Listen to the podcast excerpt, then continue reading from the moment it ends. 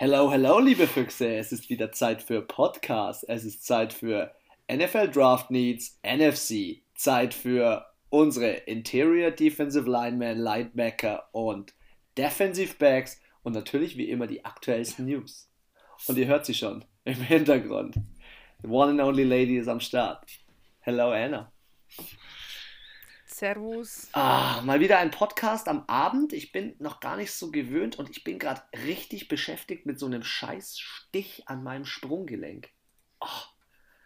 Also inzwischen muss man ja sagen, die Temperatur hat wieder angezogen. Äh, die Viecher kommen wieder. Die Bösen. Ja, also hier geht's noch.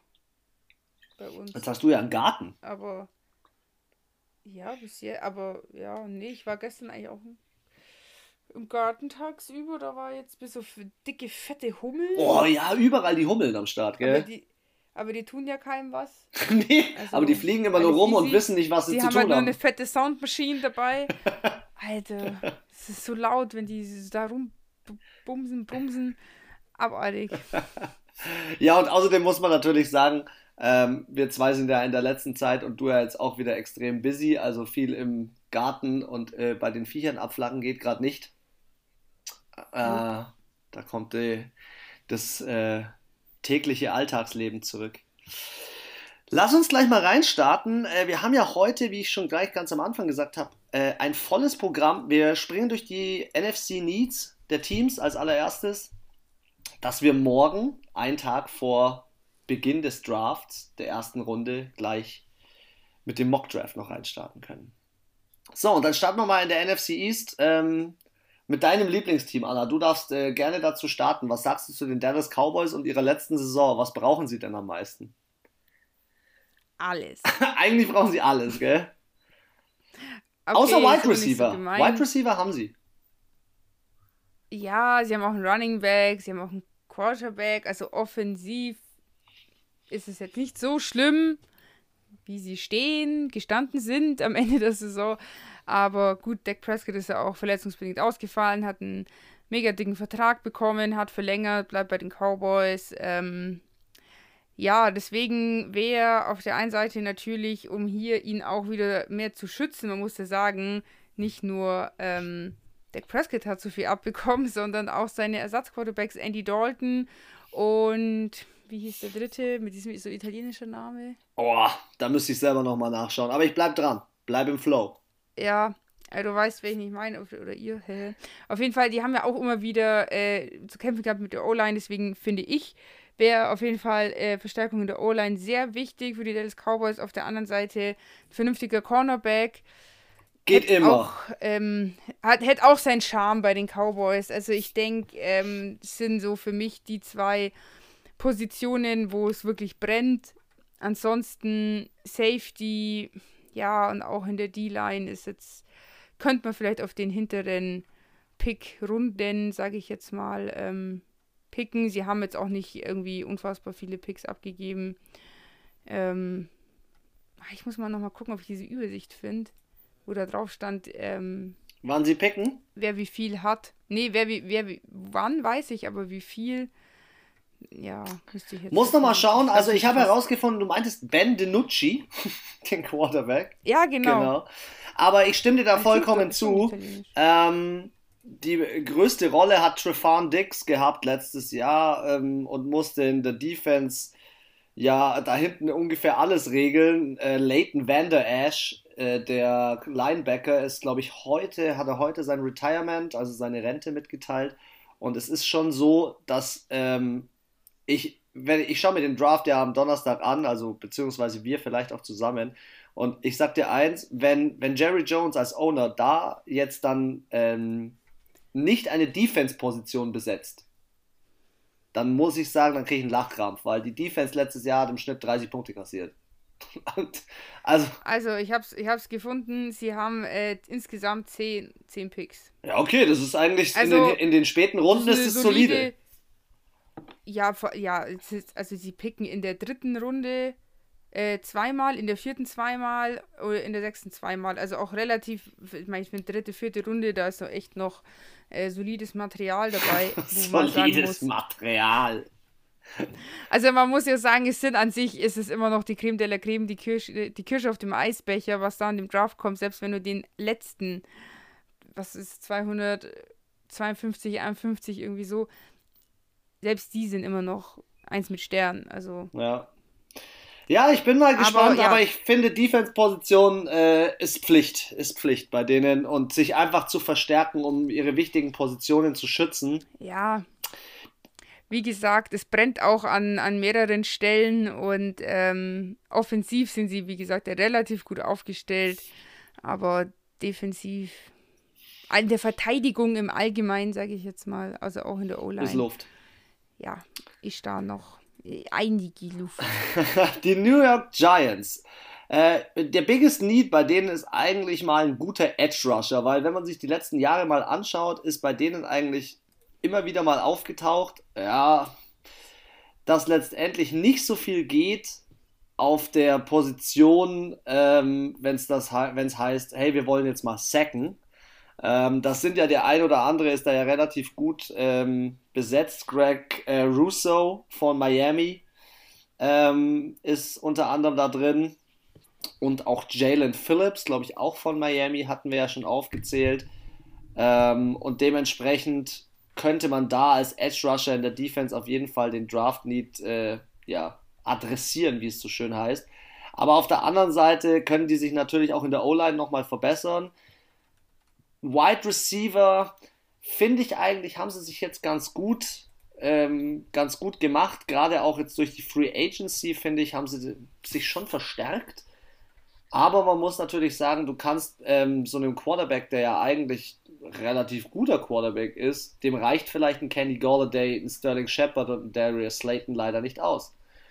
Was gut ist, ist, dass äh, Saquon Barkley zurückkommt und dementsprechend, ähm, ja, glaube ich, ohne jetzt mal zu weit in den Draft vorgreifen zu wollen, dass ähm, die New York Giants, die New York Football Giants, ihre ja, zweitwichtigste Position besetzen und das sind die, ist die O-Line. Ja, sehe ich auch bei ähm, New York wichtig. Ja, da, ja. Ich weiß nicht, Edge Rusher, da haben die halt sogar. Ja, yeah, das ist mir auch so aufgefallen, da ist eigentlich auch eine große Lücke. Ja, an. Ja, sie müssen auch ein bisschen, bisschen aufpassen, sage ich mal. Sie haben halt nur sechs. Also sie haben einen, einen Pick weniger als äh, der Schnitt. Sind immer, also sieben bekommt ja jeder. Und je nachdem, wie man sie halt tauscht, handelt, in Anführungszeichen verkauft, hat man halt in einem Jahr mal mehr, wie die Cowboys, oder halt mal weniger, jetzt wie die Giants. Das heißt, ja, sechs ist schon, schon ein bisschen wenig, gell? Also ich ähm, finde, sie müssen schauen, dass sie die richtigen Spieler adressieren, die jetzt, ähm, weil sie waren relativ aggressiv in der Free Agency haben dort ganz gute Spieler geholt und jetzt müssen sie einfach nochmal diese kleinen Lücken schließen ähm, mit dem Draft. Du kriegst, wie du sagtest, schon richtig gute Spieler dort. Ähm, ja, und dann halt schauen, dass sie vielleicht im nächsten Jahr wieder mehr Picks haben. Und dieses Jahr vielleicht nochmal ein bisschen erfolgreicher sind. Diese Saison. Wir kommen zu den Philadelphia Eagles. Anna, was gibt es bei den Philadelphia Eagles zu sagen? Was hat letztes Jahr Jalen Hurts am meisten gefehlt? O-Line. Ja. Aber eigentlich auch also Wide Receiver. Für mich. Oder? Ja. Also er hatte nicht die Anspielstation, also beziehungsweise Wentz hatte nicht die Anspielstationen. Ich wollte gerade sagen, Jalen Hurts hat ja jetzt auch nicht mal über die, also nicht mal die Hälfte gespielt an Spielen in der Saison. Deswegen muss ich sagen, war es hauptsächlich schon Carson Wentz, der meiner Meinung nach letztes Jahr bei den Eagles gespielt hat. Ich glaube, die letzten fünf hatte doch der Hurts gespielt. Ja, oder? ja. Und ich habe dir ja heute das Video noch geschickt, ähm, wie die, ähm, die Minnesota Vikings sich beim letzten Draft total den, den Arsch abgelacht haben, weil die Philadelphia Eagles sich für Jalen Rager entschieden haben. Dadurch konnten sie halt letztendlich äh, ihren LSU, ähm, war, nee, er war fast Rookie of the Year. Wie hieß ihr Wide Receiver? Du weißt, von wem ich spreche. Ja, ich weiß schon, wie du meinst. Stehst wieder auf dem Schlauch. Was ist los? Stefan Dix war davor da. Ähm, ah! ich hab's Bild vor Augen, ich auch. aber. Warte, warte, warte, ich hole ihn mir. Ich habe ihn, ich habe ihn, ich habe ihn. Äh, Justin Jefferson. Und Justin, und ah, Justin Jefferson ist ja dann rübergegangen. Und ich muss ehrlich sagen, hast du letztes Jahr was von Jalen Rager gehört? Also, nein, kaum was. Und da muss ich ehrlich sagen, Philadelphia Eagles letztes Jahr letzter mit 4, 11 und 1. Wenn die angreifen wollen, dann müssen die auf der Wide Receiver Position Jalen Hurts nochmal eine Waffe geben, plus ihre O-Line so sehr verstärken. Ähm, und O-Line kannst du immer gebrauchen. Du kannst sie immer gebrauchen. Ja, also man muss halt auch sagen, sorry, die Vögel-Teams haben es nicht so, weil die Seahawks haben auch eine übel schlechte O-Line. Genauso wie die Eagles waren mit die meistgesacktesten Quarterbacks, nicht nur dieses Jahr, auch schon letztes Jahr. Ja. Und ähm, das ist immer, das macht erstens schlechte Stimmung in der, in der, Def äh, in der Offense.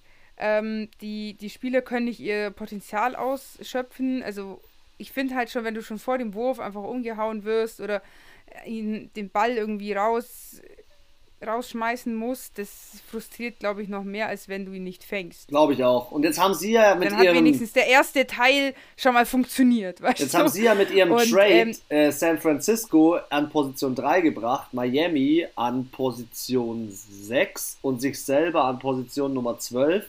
Also ich glaube, das haben sie nicht ohne Grund gemacht. Ich glaube, dass sie, dass da dann halt noch einen Wide Receiver gibt, den sie sich holen.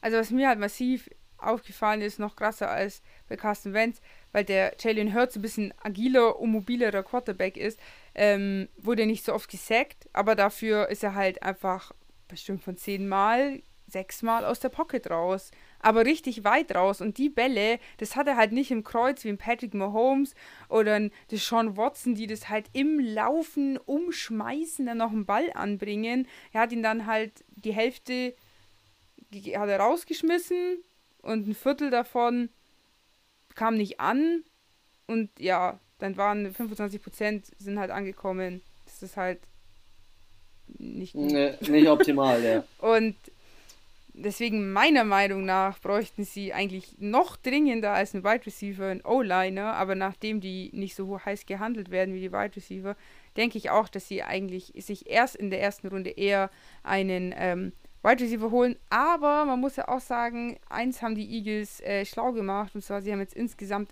elf Draft Picks. Das ist richtig. Und mit denen werden sie auf jeden Fall noch ein bisschen abräumen. Ähm, ja, und da können sie halt so in den hinteren Reihen, also sie picken jetzt in der sechsten Runde zum Beispiel dreimal. In der dritten Runde zweimal. Also sie picken auch in jeder Runde und in den hinteren Runden sogar mehrmals. Ähm, ja, das heißt, ja, ich glaube wie gesagt, ich glaube, ein richtig guter O-Liner würde denen wahrscheinlich mehr bringen als äh, ein guter Wide Receiver, meiner Meinung nach, meine persönliche Meinung. Aber ich glaube trotzdem eher, dass sie sich einen Wide Receiver holen. Dann springen wir schon zum letzten Team in dieser Division, nämlich dem Washington dieser, Football Team. Und das Washington Football Team. In dieser Trash-Division. in dieser Trash-Division. Ähm, das Washington Football Team in der NFC East hat sich ja letztes Jahr wirklich an die erste Position mit 7 und 9 gebracht. Ähm, hat zusätzlich dazu ähm, mit neuem Coach, Comeback Player of the Year, mit Rookie of the Year eine ziemlich äh, ja, wilde Saison gehabt. Jetzt haben sie sich auch noch Ryan Fitzpatrick geholt, was ich überragend finde. finde ich einfach nur geil.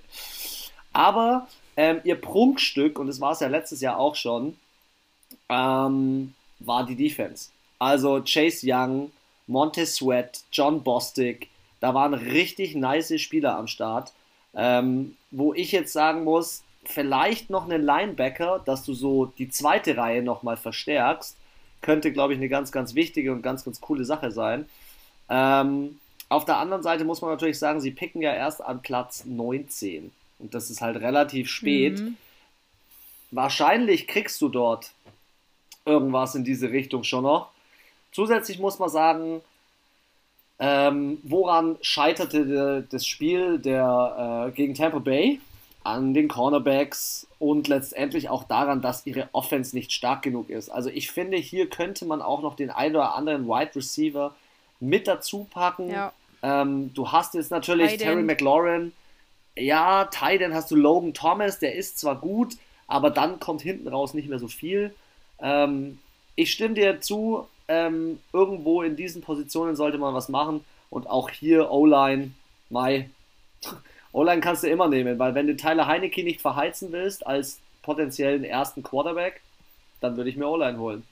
Ich glaube nicht, dass Kyle Allen zum ja, Zug kommt. Du musst dir überlegen, das sind ja auch echt auch viele ausgefallen, äh, auch verletzungsbedingt. Ja, stimmt. Letztes Jahr bei denen. Also, ich meine, der, der andere, wie heißt ich sag, ich nenne ihn Kyle Allen. Kyle Allen, den, wo ich gesagt habe, der wird wahrscheinlich nicht zum Nein, Zug kommen. Nein, nicht den. Das war der mit der, mit der Gehirnerschütterung. Ähm, nee, ich meine den, ähm, den Puff, Puff Daddy. Den, den Puff Daddy. Der jetzt bei den Steelers ist. ähm, warte. Der sich denkt, scheiß drauf, ob ich meinen Krebskranken. Dwayne Haskins Jr. Dwayne Haskins. Der war doch auch verletzt, dann war er wieder drin, gebencht. Äh, dann kam doch Alex Smith, der war aber auch, glaube ich, nochmal irgendwie mal so kurz angeschlagen. Ja, ja. Also, ja, auch hier, was ich sagen will, du weißt, worauf ich raus will. Auch hier, O-Line ist. Ist nie falsch. O-Line und Linebacker. Nee, aber wie du sagst, also, sie haben halt so, die Defense ist, finde ich, sehr gut aufgestellt. Ich gebe dir vollkommen recht, dass so in der zweiten Reihe Linebacker definitiv, das würde halt so dieses Gesamtpaket nochmal richtig schön abrunden. Ja, und wenn du dann Aber zum Beispiel gegen halt eine Running Defense spielst, wo die zum Beispiel gegen die erste Reihe oder die erste Row sozusagen durchbrechen, dann wäre das optimal letztendlich, ähm, dort nochmal zu verstärken, weil dann hast du wirklich eine Defense, die safe ist. Vielleicht noch ein Cornerback. Ja, aber wie gesagt, ich glaube nicht, dass es, also dann hast du hier die 1 mit Sternchen Defense und vorne hast du, wird dir dein Quarterback ständig umgerannt und macht dir keine Punkte. Ja, ja. Deswegen, ich finde, es muss ja immer, die Waage muss halt stimmen. Also klar, man muss auch immer einen Tod sterben. Du kannst nicht die perfekte Offense und die perfekte Defense haben, das funktioniert nicht. Ähm, aber ich finde halt die, die, das Washington Football Team Defense ist für mich schon letztes Jahr mit unter den Top 5 gewesen und die Offense irgendwo zwischen 32 und 25. Mhm, mh.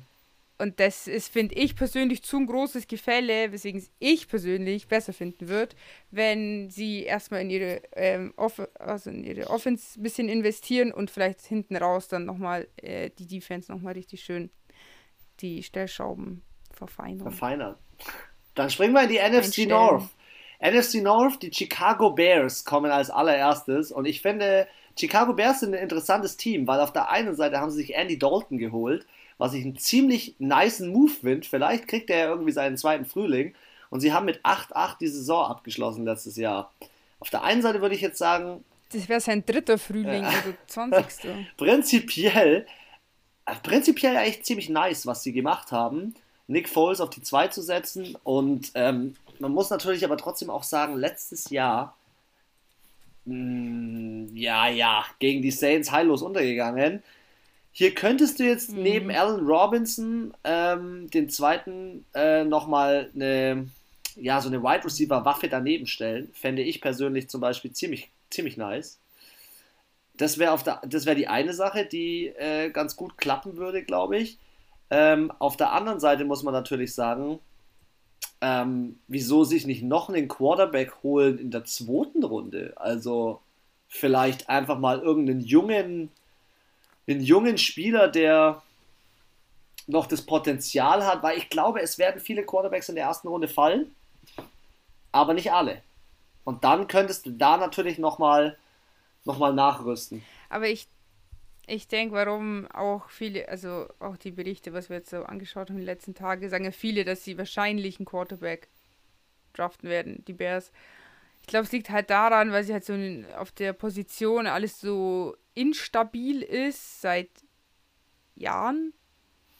Und ich glaube, sie wollen so einen Trevor Lawrence irgendwie, so ein bisschen so ein, oder so ein Justin Herbert, so einer, der auf einmal einschlägt wie so eine Bombe und Franchise-Quarterback werden könnte, Potenzial hätte. Ich glaube, so einen Quarterback suchen die. Ich glaube, die wollen es nicht mehr so.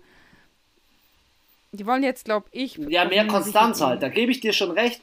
Das ja, Problem ist bloß und das. Deswegen holen sie sich, glaube ich, einen von den aus den. Ich glaube, sie haben so Angst, dass sie dann keinen mehr kriegen, der in ihren Augen gut ist, ähm, dass sie, glaube ich, als es schon zuerst äh, die haben halt ihre zwei, drei Stück und wenn die weg sind, dann. Aber jetzt picken sie, weißt du, die picken ja an 20. draftest du halt immer sehr früh. Die picken an 20. Hm? Das Problem kann halt sein, ja. dass wenn da kein Quarterback bis dahin fällt, also fällt im Sinne von abrutscht und so weiter, müssen sie hochtraden. Und da bin ich gespannt, mit wem als Trade-Partner sie dann hochtraden. Aber ähm, ich sehe vielleicht die Quarterback-Position erst nächstes Jahr ist wichtig und vielleicht ja, vielleicht holen sie sich dieses Jahr den einen oder anderen Receiver. Ich sehe da Receiver aus Florida wie Kadarius Tony, der ist richtig nice.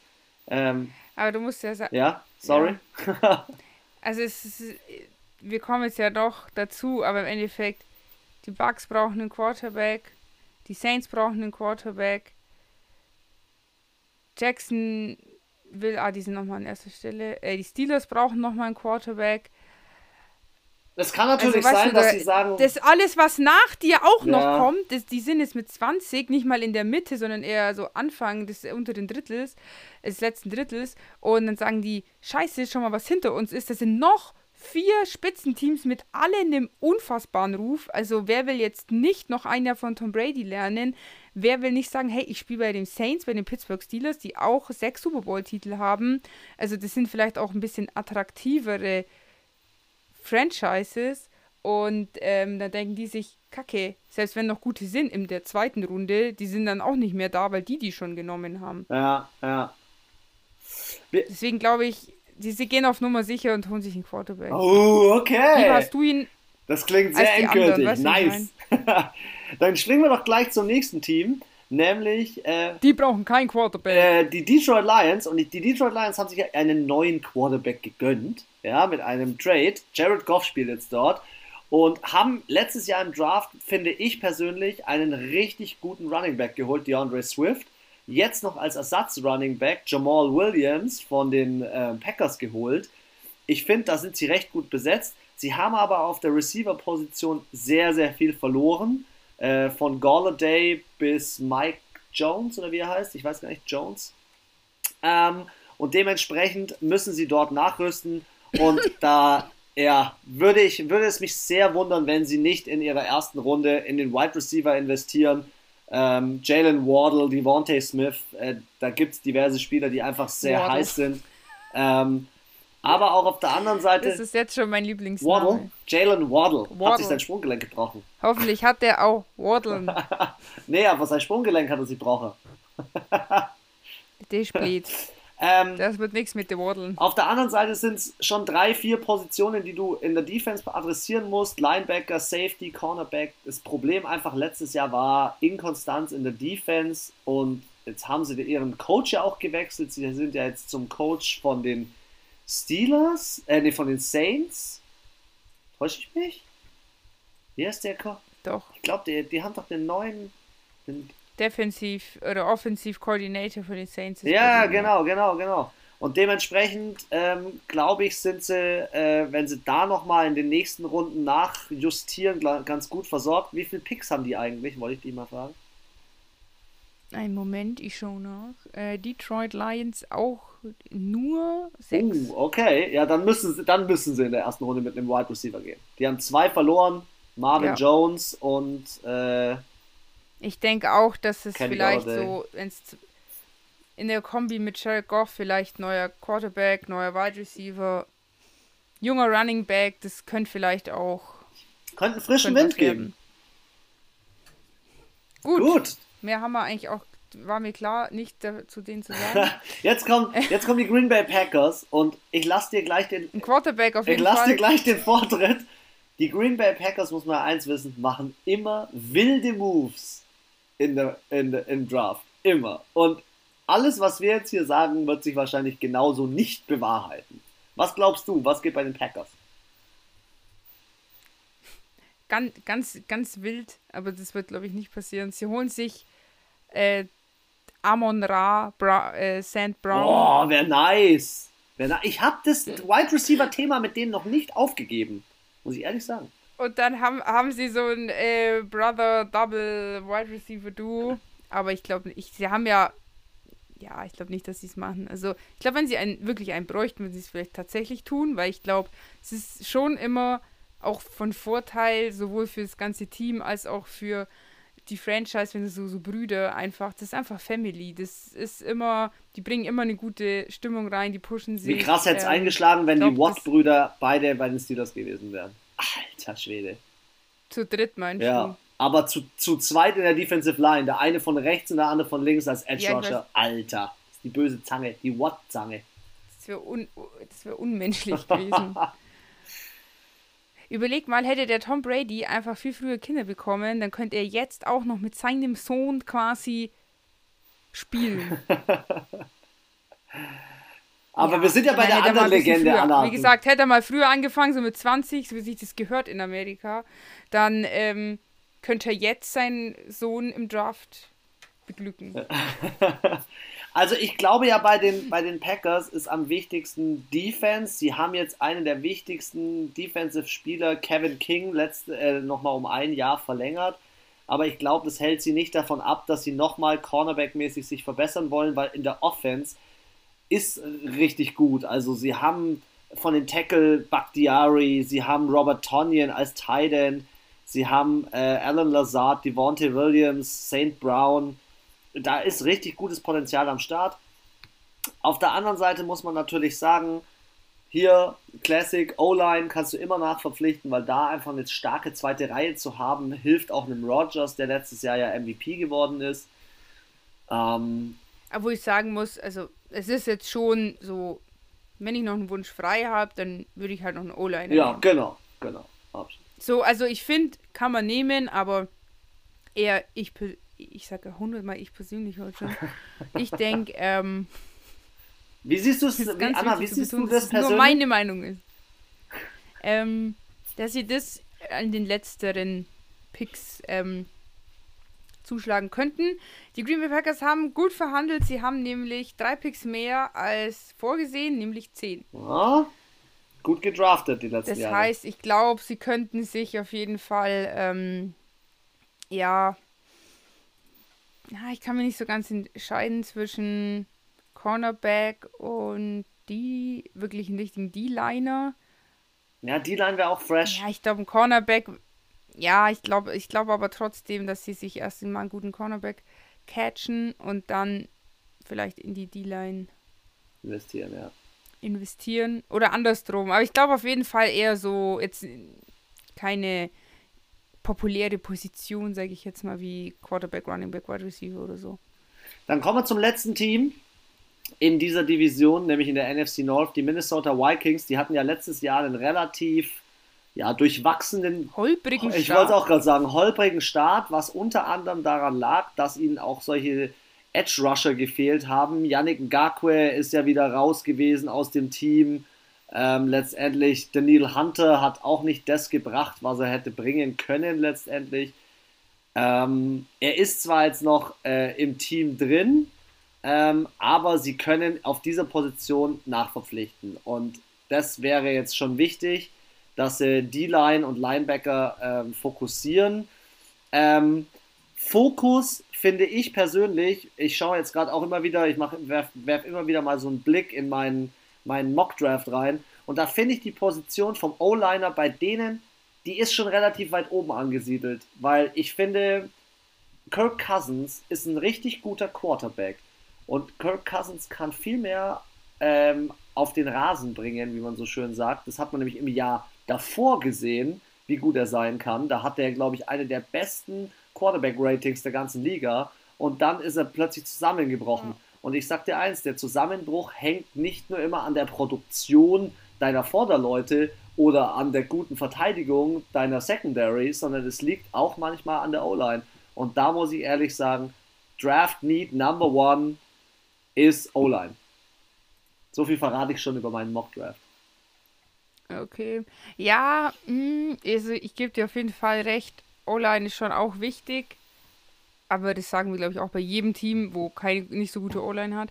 Ähm, ich finde aber auch Edge Rusher ist schon, die haben halt auch keinen, der so ein bisschen Trouble macht. Ja, ja, ja. Ich weiß, was du meinst. Und ich glaube, vielleicht so ein so, so ein Hard Hitter. Young, so ein, so ein Hard junger, frischer, wilder Terminator, der da so vor allem, ich meine, du hast halt in dieser Division die Packers. Du brauchst halt auch jemanden, der einfach diesen Aaron Rodgers da ähm, mal in die Mangel nimmt. War das in oder außerhalb, außerhalb der Pocket? Äh, er muss in der Pocket bleiben, hieß es immer, gell? So heißt ja. Der, ja, da brauchst du halt auch Leute, die ihn dann sacken, die ihn umhauen, die ihn halt einen Druck machen, ohne dass er weg kann. Und ähm, weiß ich nicht, ob es den Vikings für ihre Division, wo du ja dann doch immerhin sechs Spiele hast, ähm, nicht vielleicht sogar besser wäre, zuerst in den Edge Rusher. Vor allem, wir haben halt auch schon viele Teams, die, wo wir auch gesagt haben, können guten Edge Rusher benötigen. Mhm. Ja, die sind halt auch rar, muss man sagen. So. Und das ist halt auch so, haben wir auch schon gesagt, so eine neue Hybridposition, so, wo auch ein bisschen Intelligenz und Spielverständnis wichtig ist. Sorry. Wenn du so einen halt hast, das ist schon. Ich snack gerade ein Stück Schokolade, du musst gerade ein bisschen, ein bisschen deep talken. Kein Problem. Ja, dann würde ich mal äh, hart weiter deep talken in die NFC South, ähm, wo wir auch zu einem von meinen äh, absoluten Lieblingsteams kommen. Nicht den New Orleans Saints, sondern den Atlanta Falcons, die es auch mit Bravour schaffen, ein eigentlich gutes Team zu haben, aber irgendwie am Ende dann doch mit ähm, jetzt lädt's. Jetzt wollte ich so einen richtig flüssigen Übergang machen. 4 zu 12 aus der Saison starten. Sie haben mit Maddie Ice einen guten Quarterback. Aber auch einen alten. Wo man überlegen könnte, wollte ich gerade sagen, er wird ähnlich wie ein Ben Roethlisberger ähm, oder auch ein, äh, sag's mal, Tom Brady irgendwann jetzt mal dann die Segel streichen. Ich denke nicht in dieser Saison, aber vielleicht in der nächsten oder in der übernächsten. Und deswegen ist es, glaube ich, wenn ich so, ja, einen Quarterback haben möchte, der da mir lang und treu ist, ist es, glaube ich, immer schon sehr schlau, den vielleicht schon mal ein Jahr vorher. Mein Maddie Ice ist auch eine Legende, nicht nur wegen seinem Super Bowl-Finale, sondern auch so. Er ist ein guter Quarterback und man kann auf jeden Fall was von ihm lernen. Aber ist jetzt hier nicht die wichtigste Position, aber ich könnte mir durchaus vorstellen, dass sie sich vielleicht, ja, so in der Mitte ihrer Draft-Picks vielleicht ein äh, Quarterback holen werden. Ansonsten, also die, die Defense hat sehr gut gespielt und sehr schlecht. Und wenn sie es schaffen, Spieler zu holen, dass sie halt eigentlich in der Defense ähm, zu 80% gut und vielleicht zu 20% nicht so gut sind, dann haben die auch Chancen in der Division mit starken Bucks und starken Saints und so mittelstarken Panthers. Aber ich denke auf jeden Fall, sie müssen hier ganz viel in der D-Line aufstocken. Auch hier Thema Edge Rusher, Cornerback die dicken Jungs. also ich stimme dir dazu. Ähm, ich habe da eigentlich nur noch so ein, zwei Sachen hinzuzufügen. Ähm, sie haben gut, also in ihrem Death Chart haben sie letztendlich Julio Jones und Calvin Ridley. Das sind heftige Spieler. Sie haben Hayden Hurst auf der Tight End Position. Das ist alles gut. Hey, sie haben Todd Gurley. Ja, sie haben Todd nee, sie haben nicht Todd Gurley. Todd Gurley ist, ähm, hat, äh, ist Vertrag, ist, Vert ah, stimmt, ist Vertrag, ausgelaufen und sie haben sich von den ähm, Panthers Mike Davis geholt, den Running Back von letztem Jahr, den Ersatz von, ähm, boah, ich bin, Christian, Christian McCaffrey. Ich bin null in der Season drin, ich merk's schon. Ähm, Aber ich. ich stimme dir zu, sie brauchen auf der Quarterback-Position Ersatz. Trotzdem kannst du relativ, die picken an vier und die picken relativ weit oben. Und jetzt stell dir mal vor, Matt Ryan bedient Julio Jones für die Must-Catch und die Long-Catches, Calvin Ridley für die Touchdowns und sie holen zusätzlich noch auf der Thailand-Position den jungen Kyle Pitts. Alter Schwede, dann ist das eine Waffe und dann geht diese Mannschaft in dieser Division yeah. richtig ab. Ich glaube. Ich sag dir, so, so tricky, so tricky ist die Franchise nicht. so ein Move. Ich glaube, haben ich nicht, glaube, haben die nicht die Cojones. Sie äh, investieren, bevor sie in die Defense investieren, in die Offense. Ähm, go big or go home. Aber mit einem Budget von neun Picks kann man auch mal schön, schön shoppen gehen. Schön shoppen gehen. Geil, ja, genau. Okay, springen wir zum nächsten Team. Die Carolina Panthers. Carolina Panthers ähm, haben sich ja Sam Darnold geholt. Ähm, auch. Und haben noch Teddy und haben noch Teddy Bridgewater, dem sie erst einen dicken Vertrag also, aufgedrückt haben und dann ist unzufrieden sind. Brauchen sie auf jeden Fall. Ja, die Sache ist. Quarterback, richtiges Nie. Glaube mir, glaube Nicht. mir, es kann passieren, dass wenn der ein oder andere gute Quarterback hier abrutscht, äh, wie Trey Lance, Justin Fields, ich glaube, dass Zach Wilson relativ weit oben bleibt, dass sie sich dann einen Quarterback holen, einen Jungen, ähm, und vielleicht noch in der Offseason Teddy Bridgewater abgeben. Kann ich mir hundertprozentig vorstellen. Ist, ist für mich nicht unrealistisch. Sie sind auf der Running Back Position gut besetzt. Christian McCaffrey, good job. Aber in der Tiefe halt vielleicht noch nicht. Äh, Wide Receiver, finde ich, könnten hier auch nochmal fallen. Der ein oder andere. Einfach mal ein Big Name, weißt du? Zu sagen, hey, hier holen wir uns mal einen richtig dicken Namen. Die Defense fand ich letztes Jahr gar nicht so schlecht. Ich fand eher das Problem war in der O-Line und genau deswegen ähm, können dann solche Spieler wie Teddy Bridgewater, die ja eigentlich Potenzial haben und die so einen dicken Vertrag in, im entferntesten auch verdient haben, sie sind immerhin ja NFL-Spieler und da spielt jeder gut, aber da sind wir wieder beim Thema O-Line und bei der Tackle-Position, also auf den Außenpositionen, wo die Edge-Rusher kommen, sei dort sicher. Left Tackle ist die wichtigste Position, sei dort gut besetzt. Da fehlt es ihnen. Carolina Panthers picken an 9 oder an 8. Wo waren wir?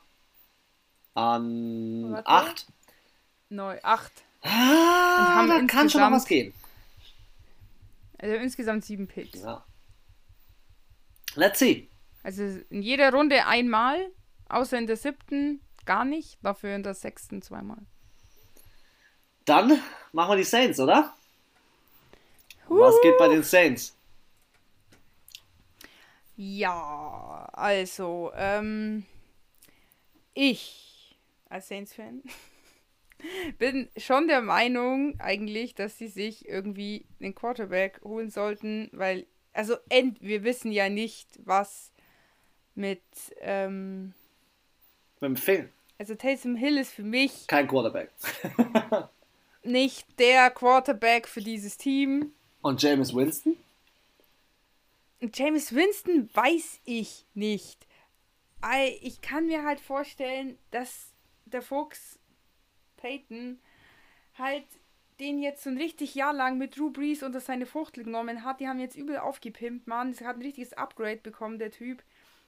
First Class und jetzt spielt er richtig geil Football. Ich meine, er war ein First Class. Ja, er spielt. First aber Anna, man muss natürlich auch also, eins sagen: James Winston war auch davor schon ein guter Quarterback. Er hat halt viel, viel dumme Entscheidungen getroffen, aber er war schon immer ein sehr produktiver, guter Quarterback. Ja, und das, das meine ich ja, wenn, das habe ich auch schon oft gesagt, wenn die es jetzt geschafft haben, in dem Jahr diese, diese Spinnereien und diese Fehler von ihm so ein bisschen auszumerzen. Und wir haben das halt nur nicht alle gesehen, weil er nicht gespielt hat, weil, ja, ich sage ja auch immer, da steckt schon hinter vielen Dingen auch ein bisschen mehr Marketing, ein bisschen mehr Taktik. Wenn die anderen nicht sehen, wie er spielt, dann können sie sich auch nicht darauf einstellen in der Offseason lauter so Geschichten und ich meine, ich habe diesen einen Move gesehen bei, äh, bei den Playoffs und dachte mir so, alter Vater, der kann ja auf einmal schon Football spielen und macht nicht so blöde Sachen. Aber es war halt auch nur ein Einsatz und ähm, deswegen ist halt so 50-50 Chance, entweder es geht, entweder es geht durch die Decke oder es wird richtige richtig Chance. Was hältst du, sag mal ganz kurz, was Aber, hältst du von dem Move, dass die, dass die ähm, Saints, weil sie ja, sie haben ja Marshall Lattimore da hinten drin, aber sie haben solche Spieler wie Janoris Jenkins zum Beispiel verloren, dass sie ihre erste Position, die sie adressieren, Richtung Cornerback setzen, um dort einfach sich zu verbessern und dann nochmal eine Verbesserung, was ja auch ein absoluter Draft-Need, finde ich persönlich bei ihnen ist, weil du kannst nicht sagen, wir wälzen alles auf Michael Thomas ab, ich habe mir jetzt gerade noch. Ich war noch gar nicht fertig. Ja, das wollte ich sag, geh gleich drauf ein. Weil ich finde, das Problem ist, Michael Thomas hat viel Verantwortung, aber er wird immer gedouble-teamed. Und das ist scheiße. Immer. immer. Und so macht es keinen also Bock. Also das Problem ist, er ist halt nicht nur, dass er in der, in der äh, Double Cover ist, er fängt den Ball auch, aber er macht halt dann nicht, keine Yards, weil er einfach sofort in die Zange genommen wird. Das heißt, es durch den Catch entstehen schon 5, 6, 7, 10, 12 Yard, aber halt nie mehr. Und das ist halt auch frustrierend für alle Beteiligten, glaube ich. Und deswegen wollte ich auch gerade sagen, ähm, neben, ja, Cornerback ist bestimmt nicht verkehrt. Ja, du, Obwohl es auch sein kann, dass sie es kompensieren, weißt du, wie ich meine? Und ich frage mich, muss ich jetzt in der ersten Runde einen Cornerback holen? Oder hole ich mir in der ersten Runde einen Wide Receiver, weil ich auch vollkommen deiner Meinung bin, dass mit dieser ja, Michael Thomas-Situation ist nicht so, nicht so glücklich. Ähm, dazu kommt, die Saints ähm, haben acht Picks, also ist auch absolut äh, in Ordnung, ein mehr als äh, normal. Und ähm, sie haben auch in der zweiten Runde einen Pick. Deswegen würde ich als. Ich würde als erstes Wide Receiver Fan, gehen. Ich würde als erstes einen Wide Receiver holen und dann den Cornerback. Ja. Und ähm, ja, Tight End haben sie auch zwei entlassen. Ich glaube, da müssen sie auch noch welche holen. Ja. Weil mit der Pay Gap haben sie jetzt auch nichts an. Also ja, ich glaube, die. Und vielleicht nochmal, ja, so und in der zweiten Reihe, also quasi was die auf der Bank sitzen, die zweite Riege, die B-Mannschaft, so in der Defense, die sind alle, die jetzt da spielen in der Startelf, sind alle top, aber wenn da mal einer ausfällt, was ja unfassbar schnell passiert in der Defense, dann sind die halt gearscht. und deswegen würde ich als erstes ein Wide Receiver, dann Cornerback, vielleicht dann Tight End und dann so in die Richtung D-Line gehen. Okay, dann springen wir zum letzten Team. Letztes Team ist der amtierende Super Bowl Champion Tampa Bay Buccaneers. Die brauchen niemanden. Eigentlich brauchen sie niemanden, könnte man sagen. Ähm, sie, das finde ich so krass. Sie konnten ja wirklich alle verlängern und ich bin gerade im Death Chart von denen drin und denke mir, Junge, was ist hier los? Tom Brady, Leonard Fournette, Mike Evans, Chris Godwin, Scotty Miller, Rob Gronkowski, da ist richtig geniales, äh, richtig geniale Pakete unterwegs, auch in der Defense mit Dominican Sue, Vita Ware, Jason Pierre-Paul, Devin White, Levante David, Shaquille Barrett, dass die die alle haben halten können, ist einfach unglaublich. Trotzdem haben, können sie ja nicht sagen, wir geben unseren Pick jetzt komplett ab. Ich glaube auch nicht. Doch, sie könnten alle abgeben, damit sie dann, wenn der Tag kommt, wieder hart picken wenn er können. kommt, aber irgendwann kommt er. Die nächsten zwei, drei Jahre, wenn Tom Brady tatsächlich jemals seine Karriere beendet und alles dann in Tampa Bay in sich zusammenbricht, in dem Jahr brauchen sie dann alle Picks, die sie dieses Jahr nicht brauchen. Ja, aber ich glaube, die sind aktuell im Win-Now-Modus.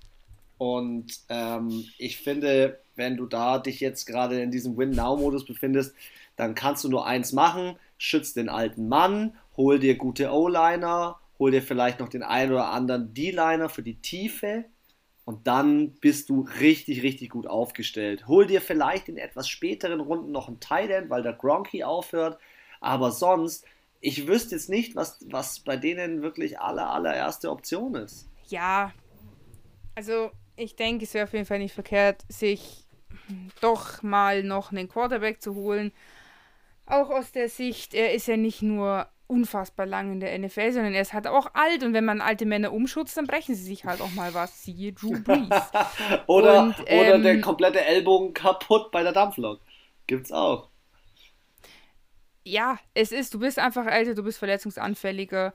Wie du schon gesagt hast, klar, schützt den Mann, O-Line investieren, aber natürlich musst du immer vom Worst Case ausgehen, was ja die NFL grundsätzlich immer macht eigentlich. Deswegen würde ich einen Quarterback nicht zu spät mir holen. An sich, ja, die D-Line war schon gut letztes Jahr, aber sie haben auch, muss ich persönlich sagen, erst so in der ähm, im, in den Playoffs richtig aufgedreht. Sie hatten schon so ein, zwei Spiele, drei, vier auch, wo ich mir dachte, so, hm, Defense. Play, Playoff Brady, so Playoff Spiele, Brady wo sie echt richtig Batz, richtig umgenietet haben. Also ich weiß noch, die Saints, also in, den, in der Regular Season wie, wie ein warmes Messer durch die Butter sind die da, durch die Defense. Mhm. Deswegen, Defense of Line, ja, vielleicht nicht verkehrt, wenn man sich jetzt entscheiden muss, was sie tun müssen. Und wie gesagt, ich denke, äh, Quarterback und O-Line wäre definitiv auch noch eine sinnvolle Verpflichtung. Dann lass uns in, als letztes, als letzte äh, als letzten Schritt in die NFC West gehen, die Arizona Cardinals. Ähm, wen haben sie denn als allermeistes verloren, Anna? Einen ganz wichtigen Spieler. Ja, Peterson. Patrick Peterson ist weg. Und das ist, glaube ich, glaube ich persönlich die allererste äh, Position, die sie irgendwie ansteuern. Ähm, sie sind ja an Platz Ja, da haben sie ja jetzt auch keinen krassen Ersatz. Ja, doch, sie haben sich von den Titans halt Malcolm Butler geholt, aber Patrick Peterson ist eine Ikone. Ich finde, du musst auf der Cornerback-Position nochmal wirklich verbessern, nochmal richtig schön Tiefe reinbringen ähm, und dann als nächstes, weil sie auch in diesem Win-Now-Modus sind und von Jahr zu Jahr verbessern, warum nicht zu Fitzgerald und äh, Hopkins noch einen Wide Receiver dazu packen? An 16 kann sein, dass du noch einen geilen Wide Receiver kriegst man muss halt auch sagen, sie haben halt, also Larry Fitzgerald ist ja auch schon vom alten Eisen, bei dem gilt es gleich wie bei Tom Brady.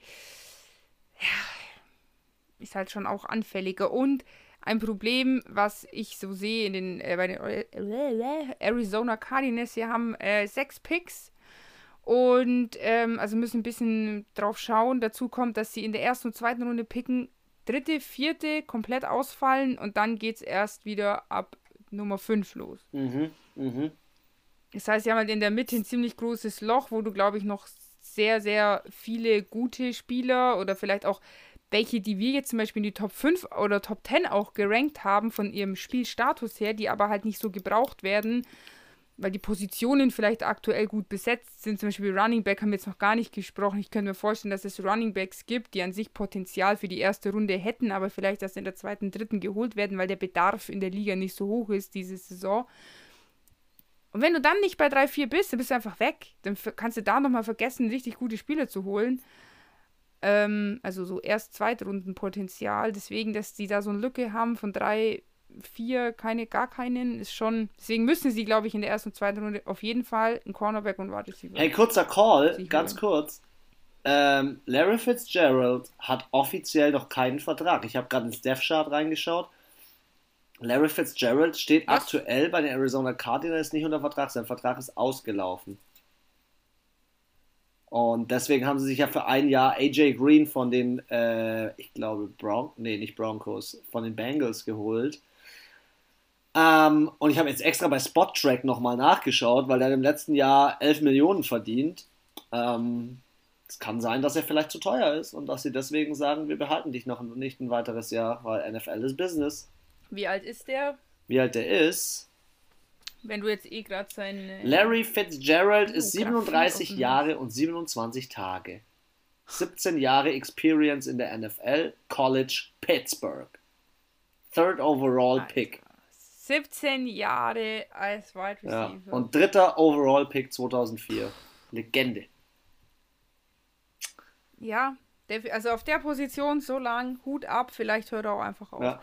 Was natürlich noch mehr bestärken würde, warum er, äh, warum sie einen Wide Receiver brauchen. Ja. Also, ich schwank noch so ein bisschen zwischen Cornerback und Wide Receiver. Aber weil auch die Wide Receiver ein höheres Need haben, gefühlt so, als die Cornerbacks, könnte ich mir vorstellen, dass sie vielleicht doch zuerst einen Wide Receiver sich holen. Dann erzähl mir mal was über die äh, LA Rams. Die haben sich nämlich gedacht, keine Picks in der ersten Runde. Sehe ich das richtig? mm, weiß ich nicht. Doch, doch, die haben alle weggetradet. War nur ein kleiner Test, you know? nee, stimmt, ja. Sie hätten an Platz äh, 25 gepickt. Und jetzt gönnen sie sich Matthew Stafford und äh, boah, also ich glaube wirklich, die LA Rams, entweder drehen die vollkommen auf oder die schmieren hart ab. Also so richtig extrem ab. Ich, ich glaube, das wird so ein Texans, ich glaube, das wird so ein richtiger Texans-Move, Alter. Aber wollen tun die das nicht. In der ersten sie Runde. Sie wollen nicht da unten drin hängen. Sie, also sie haben ja Leute geholt wie Matthew Stafford mit Desha oder Deshaun äh, Jackson, auch in der Defense noch ein paar Leute, die wollen eigentlich angreifen. Also ich, das Problem in dieser Division, wir haben schon 8000 Mal gesagt, da will jeder angreifen. Schau doch mal an, was die Cardinals gemacht haben. Hey, die San Francisco 49ers haben sich dann die dritten Platz hochgemogelt. Ähm, das ist auch Attacke. Und die Seahawks, ich weiß nicht, was mit denen los ist. Da war zuerst so ein riesen Gezwitscher, was äh, Ding geht. Russ Wilson geht, hat Bock mehr, ist unzufrieden. Auf einmal sagt keiner mehr was in meinen Augen hat da jedes Team Potenzial, richtig abzukacken. Aber vor allem die LA Rams und die Seahawks, muss ich ehrlich sagen.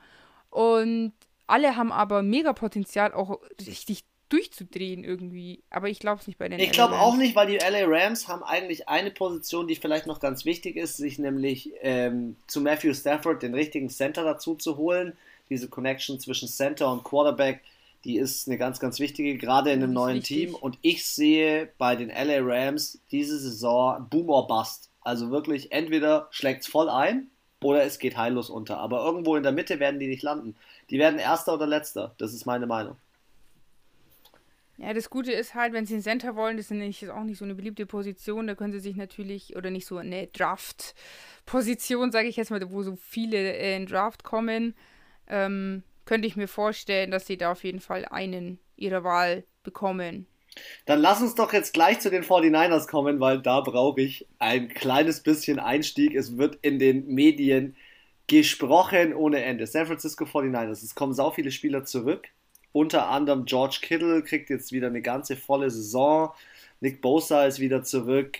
Ähm, Jimmy Garoppolo ist zurück. Aber sie haben ja ähm, sich den Draft äh, oder im Draft ein bisschen nach oben gearbeitet, nämlich auf drei. Und das würdest du nicht machen, wenn du nicht irgendeine bestimmte Person haben willst. Ich glaube, ohne jetzt schon in den, ich, ich sag das wahrscheinlich heute zum ich. fünften Mal, ohne schon in den Mock-Draft reinzus reinzuspringen, ich glaube, die San Francisco 49ers haben einen Spieler gefunden, den sie unbedingt haben wollen. Und meines Erachtens sind die über die letzten Jahre hinweg mit der Leistung von Jimmy Garoppolo nicht so zufrieden, dass sie sagen würden, mm, den wollen wir jetzt for longer. Ah, das kann ich mir nicht vorstellen. Ich glaube, die haben Bock auf einen Quarterback als aller allererstes. Man muss aber trotzdem noch sagen, Cornerback, D-Line, O-Line, das kannst du bei denen noch alles nachverpflichten, weil da einfach solchen Spielern wie Nick Bosa noch mal ein bisschen mehr Power zu verleihen ist gut. Trotzdem, das, auf was ich unbedingt eingehen wollte, ist das Thema Quarterback und da kleiner Side-Fact. Ähm, San Francisco haben ganz bestimmte Prospects sich besonders gut angeschaut, nämlich Mac Jones und Trey Lance. Und Trey Lance hat in solchen ja, Interviews, wo er halt einfach sein, seine Intelligenz abliefern konnte, richtig abgeliefert. Und San Francisco ist dafür bekannt, dass sie eher so die intelligenteren Spieler nehmen als die überkrass produktiveren Spieler aus dem College. Ah, ich bin gespannt. Ich bin gespannt. Trey Lance, Mac Jones sind heiß im Rennen. Wie siehst du die letzte Saison? Ja. Was, was müssen sie sich holen? Ja, es war ein bisschen schwer zu beurteilen, ehrlich gesagt, weil es sind ja auch echt viele. Vor allem die, die wichtigsten also, Positionen, ja. Ja, ja viel in der O-Line ausgefallen, äh, muss man auch sagen.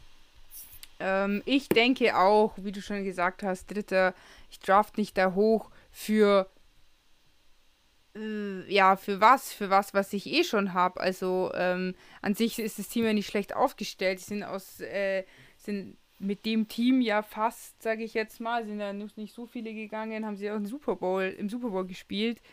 Ähm, ja, deswegen denke ich auch, sie werden safe einen äh, Quarterback holen. Ähm, ohne jetzt auch zu sehr zu, dra zu mock draften, ähm, sehe ich zum Beispiel Justin Fields auch nicht bei den äh, 49ers. Und, nicht von dem äh, Spielstil, das sind nicht reden. die 49ers. Justin Fields ist zu fancy.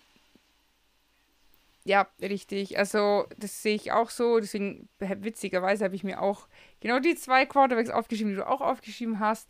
Und ähm, ansonsten haben die, warte, ich glaube, neun.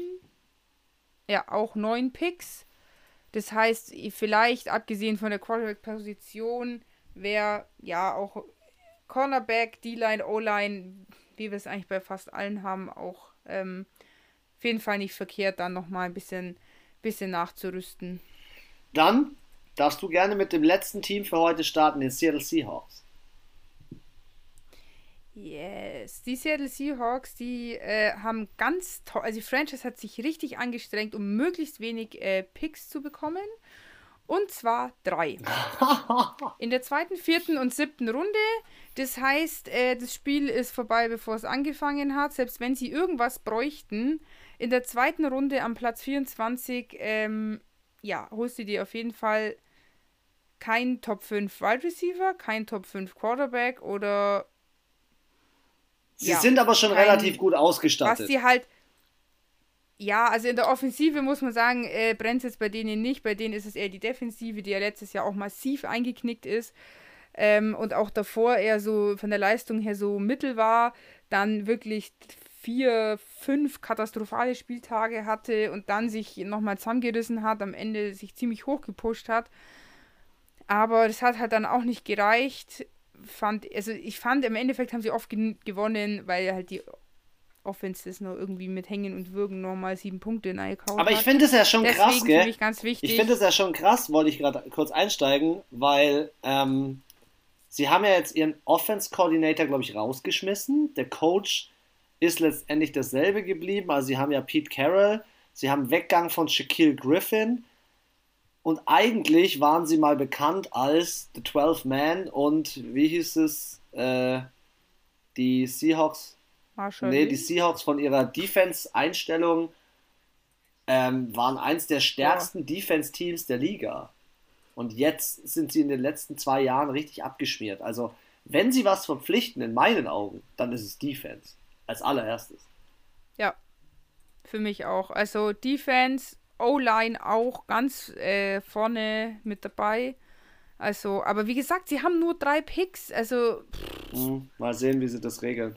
Das ist halt schon, ähm, ja, also. Kannst du dir einen Cornerback holen, einen D-Liner und ein O-Liner. Ja. Jetzt hast du aber in der O-Line normalerweise vier Leute, Jede Position einmal adressieren. Aber okay. Ja, ist halt schwierig, schwierig, schwierig, schwierig. Mal sehen, was der Draft so bringt. Erstmal ah, einen tiefen Seufzer, tief durchatmen. Jetzt kommt die zweite Runde. Ja, und dann geht's weiter mit den Top Fives. Wir haben noch drei Positionen, die wir heute machen: Interior Defensive Lineman, Linebacker und die Defensive Backs, also die Mischung aus Cornerback und Safeties. Wobei hier in meiner Top 5 äh, nur die Cornerbacks drin sind. Und da springen wir jetzt mal kurz durch, bevor wir zum Abschluss noch unsere wichtigsten News besprechen, die jetzt in der letzten Zeit passiert sind. Okay, Interior Defensive Lineman, einer äh, aus Alabama, wird hier komplett äh, fällt hier komplett aus dem Raster. Also da kann man wirklich sagen, das ist der beste Spieler auf dem Draftboard in dieser Position. Nummer 1 aus Alabama, Christian Barmore. Und ähm, nachdem die Anna ja so einen tollen Rechner hat, darf sie uns gerne mal sagen, was 6'4 Größe und 310 LBs sind. Die habe ich letztes Mal nicht abgespeichert, weil du mich verarscht hast, deswegen. Okay. Da, Jetzt muss ich es nochmal bestellen. Okay. Schon beim Googlen. Alles okay. Ich bin schon, Mit ich bin schon unterwegs bin schon unterwegs. Christian Barmore, 141 Kilo, 1,96, 21 Jahre, Alabama, äh, spielt der Football. Und ähm, was soll man sagen? Er hat die richtige Länge in den Armen, er hat krasse Werte letztendlich auch beim Pro Day rausgehauen, wo er im Three-Cone-Drill um die Ecke richtig schnell unterwegs war. Er kann in einer 4-3-Defense spielen oder in einer 3-4-Defense. Ähm, das bedeutet, spiele ich jetzt mit letztendlich äh, drei Linebackern und einem Safety oder das Ganze umgekehrt, ähm, eher zwei äh, Cornerbacks, zwei Safeties und nur zwei Linebackern. Ähm, er ist eine absolute Waffe mit 37 Tackles, 8 Sacks, 9,5 Tackles for Loss, 3 Forced Fumbles. Was soll man sagen? An der SEC hat er abgeliefert vom anderen Stern, hatte seine besten Spiele gegen Florida, gegen Notre Dame und Ohio State. Ich glaube, der wird relativ hoch gedraftet. Eine absolute Waffe.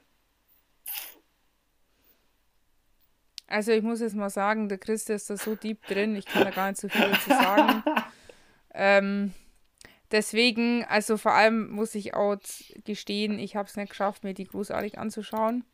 Die äh, jungen Herren aus der Defensive im Allgemeinen, deswegen muss ich mich jetzt auch ein bisschen darauf verlassen, was der Chris sagt. Aber ja, mit den Werten und auch ähm, was so seine Skills sind, Klingt es auf, je, klingt es auf jeden Fall so, als, als würde man diesen Spieler haben wollen in der Defense, gell? Ich finde halt so, es ist jetzt nicht so, dass er so ähm, über, also 37 Tackles ist so solide.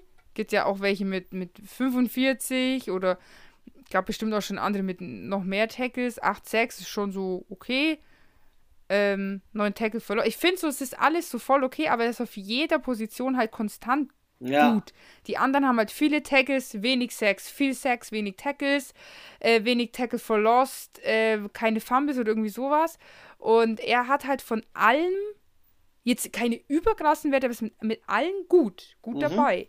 Das, denke ich, zeichnet ihn halt aus, dass er halt nicht nur, nur viele Sex macht, sondern halt auch ja ein bisschen halt, denke ich, vermute ich jetzt einfach mal, mehr diese Spielintelligenz hat.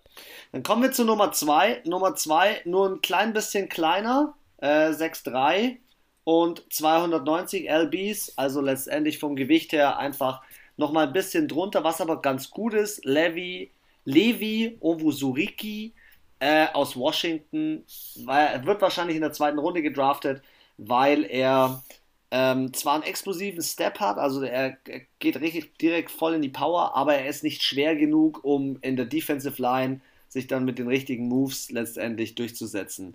Ähm, er ist ein Spieler mit 45 Tackles und nur zwei Sacks, schon ein wichtiger Spieler, hat aber ein Opt-out gemacht in dem Jahr, äh, also in dem jetzt 2020 Jahr. Und man muss natürlich schon sagen, ähm, wir haben es bei den letzten Spielern auch schon häufig gesagt, wer Opt-out macht, die Gefahr da nochmal abzurutschen, da hilft ja auch nicht zwangsläufig der Pro Day, dass äh, das Ganze besser wird. Von welcher Uni kam der jetzt? Washington. Washington. Ja. Schon, ja. Platz Nummer 3, Davian Nixon ähm, aus Iowa, sehr wahrscheinlich Runde 3. Ähm, sehr schwerer Spieler, ähm, Interior Defensive Lineman bedeutet ja, er spielt irgendwo neben den Centern, auf den Tackle-Positionen. Ähm, er arbeitet viel natürlich mit den Händen. Ähm, als Spieler, wenn ich mir als ich mir sein, sein Tape angeschaut habe, habe ich gesehen, der arbeitet halt viel. Du merkst halt einfach, seine Explosivität leidet unter seinem Gewicht. Und dementsprechend ist, ist er so mhm. vergleichbar bei den ähm, Kansas City Chiefs und Kenny, Kenny Clark ähm, von, der, von der Leistung her. Ähm, er schiebt halt eher mehr zur Seite, aber wenn du da einen guten O-Liner hast, dann verlagert er dich so auf die Außen, dass dein Quarterback in, po in der Pocket bleiben kann. Das macht ihn jetzt nicht zwangsläufig zum, zu einem der besten Spieler. Trotzdem muss man sagen, er ist halt ähm, jetzt von seinen Stats her, von seinen Key-Stats, jemand, der vielseitig abgeliefert hat der auch einen hohen Sprung im Pro Day hinbekommen hat mit dem Gewicht und dadurch kamen 45 Tackles, 5,5 Sacks, 13 Tackles for Loss und jetzt kommt eine Interception und ein Forced Fumble zustande, was ihn halt einfach schon mhm, sehr auch ein großes Repertoire, ja, was ihn schon sehr flexibel macht. Das ist halt, das sind so Spieler, die würde ja, ich gern auch diese... gerne in meinem Team haben.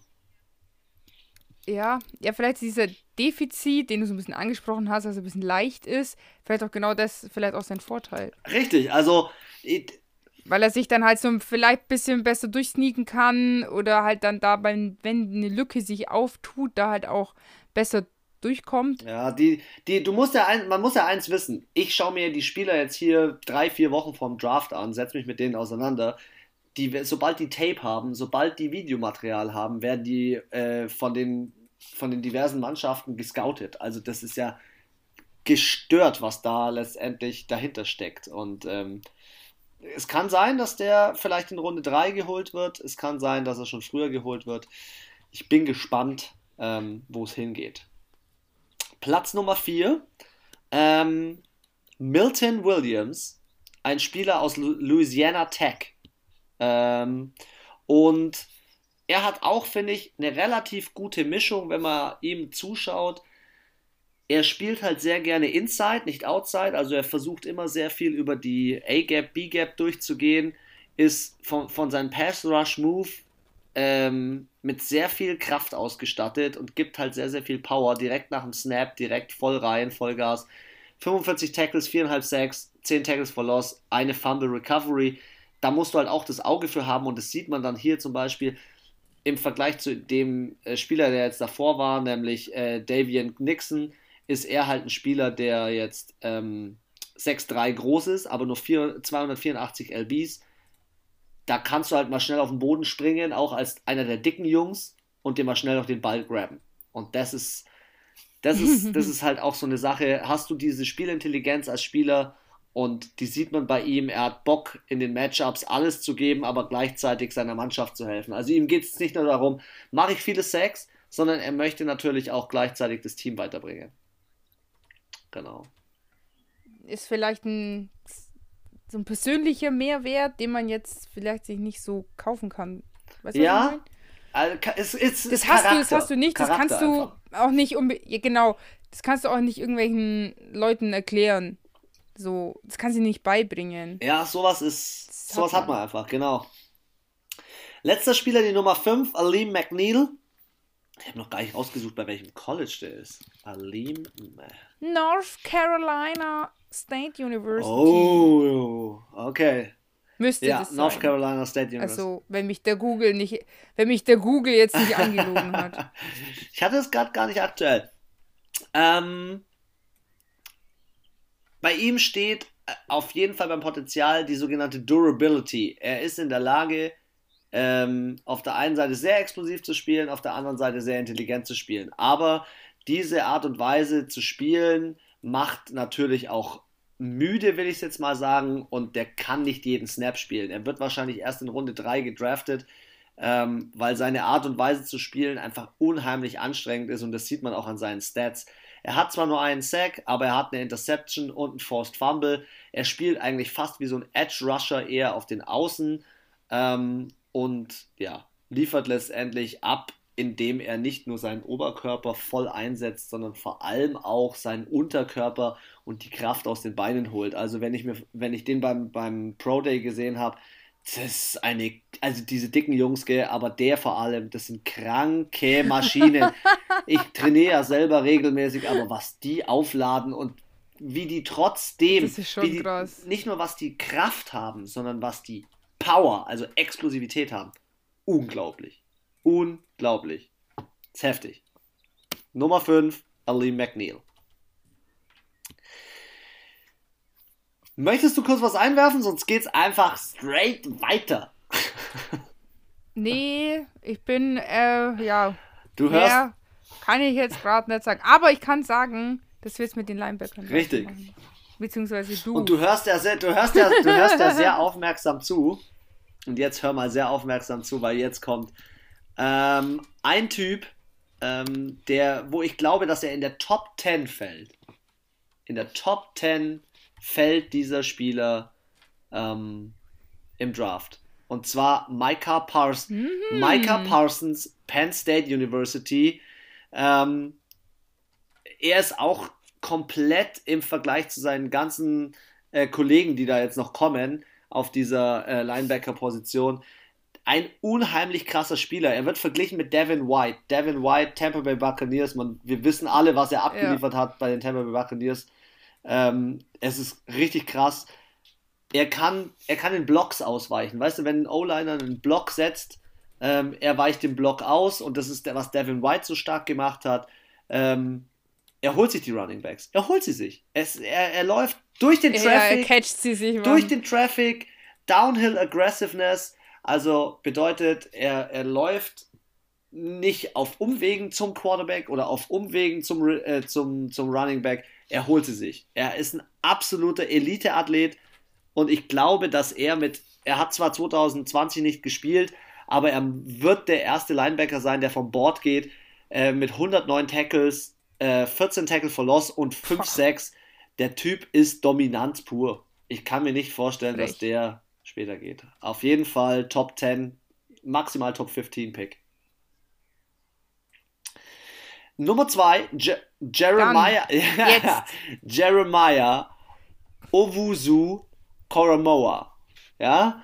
Ähm, also ich sag dir, auch die Menschen, die diese Trikots äh, entwerfen, bestellen ja. und die Namen dahin. Ja, nee, du hast ja immer das gleiche Trikot, du ballerst ja hinten ja. einen anderen Namen drauf. Also ent entworfen sind sie dann ja schon. Aber egal, die, die das da hinten drauf machen, die werden sich auch denken: Junge! So ein Mist! so verfickte Scheiße, wie kriege ich jetzt diesen ortslangen Namen von dem Boom da hinten auf sein Jersey? Weil in Amerika heißt es nicht Trikot, wie bei uns, sondern das Jersey. Ja. Also, äh, Jeremiah Owusu Koromoa ist ein Spieler, der auch auf jeden Fall in der ersten Runde gehen wird. Äh, 6 Fuß 1 groß, 221 Kilo, er wiegt knapp so über 120 Kilo, also an diese 120 Kilo. Das ist halt einfach eine Waffe. Isaiah Simmons, ähm, in kleinerer Version könnte man über ihn sagen, er hat zwar nur 62 Tackles letztes Jahr, 11 Tackles for Loss und 1,5 Sacks gehabt, aber auch eine Interception. Und es ist ein Freak-Athlete. Er kommt aus Notre Dame. Das ist ein College, das zwar gute äh, Spieler produziert, aber wo er sich natürlich in seinem Team extremst absetzt. Und ähm, ja, er kann die Antwort sein für alle Athleten, die in der Liga sozusagen auf dieser Position spielen, weil man merkt es äh, auch an ja, ganz bestimmten Linebackern, die jetzt auch bei den Saints gespielt haben. Ähm, den wollte ich mir jetzt nochmal raussuchen, weil mit dem fand ich, kann man das richtig gut vergleichen. Der auch immer die Ansagen macht. Du weißt, von wem ich spreche. Der Freak. Äh, Demario, De De Demario Davis, Linebacker. Ach ja. Und so ist er auch. Relativ leicht, aber krank athletisch und dementsprechend äh, einfach eine physische Waffe. Also er kann diese, er kann dieses Second Level Blitzing machen. Da macht nicht nur die, die Okay. D-Line den Blitz, sondern er ist die zweite Reihe. Die, die D-Line macht auf und er ist die zweite Reihe, die durchbricht. Sozusagen. Ja, okay, das ist natürlich Und so geil. einen Spieler aus Notre Dame zu bekommen, ist, glaube ich, auch richtig nice. Deswegen glaube ich, dass der in Runde 1 fa- fallen wird. kann schon, kann schon gut angehen. Ähm, dann meine, jetzt muss ich kurz nochmal gucken, meine Liste. Genau. Meine äh, Nummer 3 ist Savin Collins. Ähm, Savin Collins von Tulsa, oder? Bin ich da richtig? Äh, ich habe jetzt auch geschaut. Ja, ich glaube auch. Tulsa, ist, das müsste- das ist in Kalifornien. Eine, eine, Genau. das ist in Tulsa, Ah, Oklahoma. nee, in Oklahoma, so. Das ist eine Privatuniversität Genau. Tulsa Golden Hurricane heißen die. von presbyterianischen Kirche gegründet. Wisst ihr auch jetzt. Also, das hört sich an, als wäre das der Place to be zum Studieren. 1,93 groß, 118 Kilo schwer, der Kerl. Und ähm, auch ein richtig guter Spieler, muss man ja wirklich sagen, ähm, weil er diese Lateral Quickness hat. Also, ähm, es gibt ja Linebacker, die mehr in die Genau, Tiefe übersetzt gehen, mal bitte. also mehr straight auf den Spieler zugehen, geradeaus nach vorne laufen, horizontal.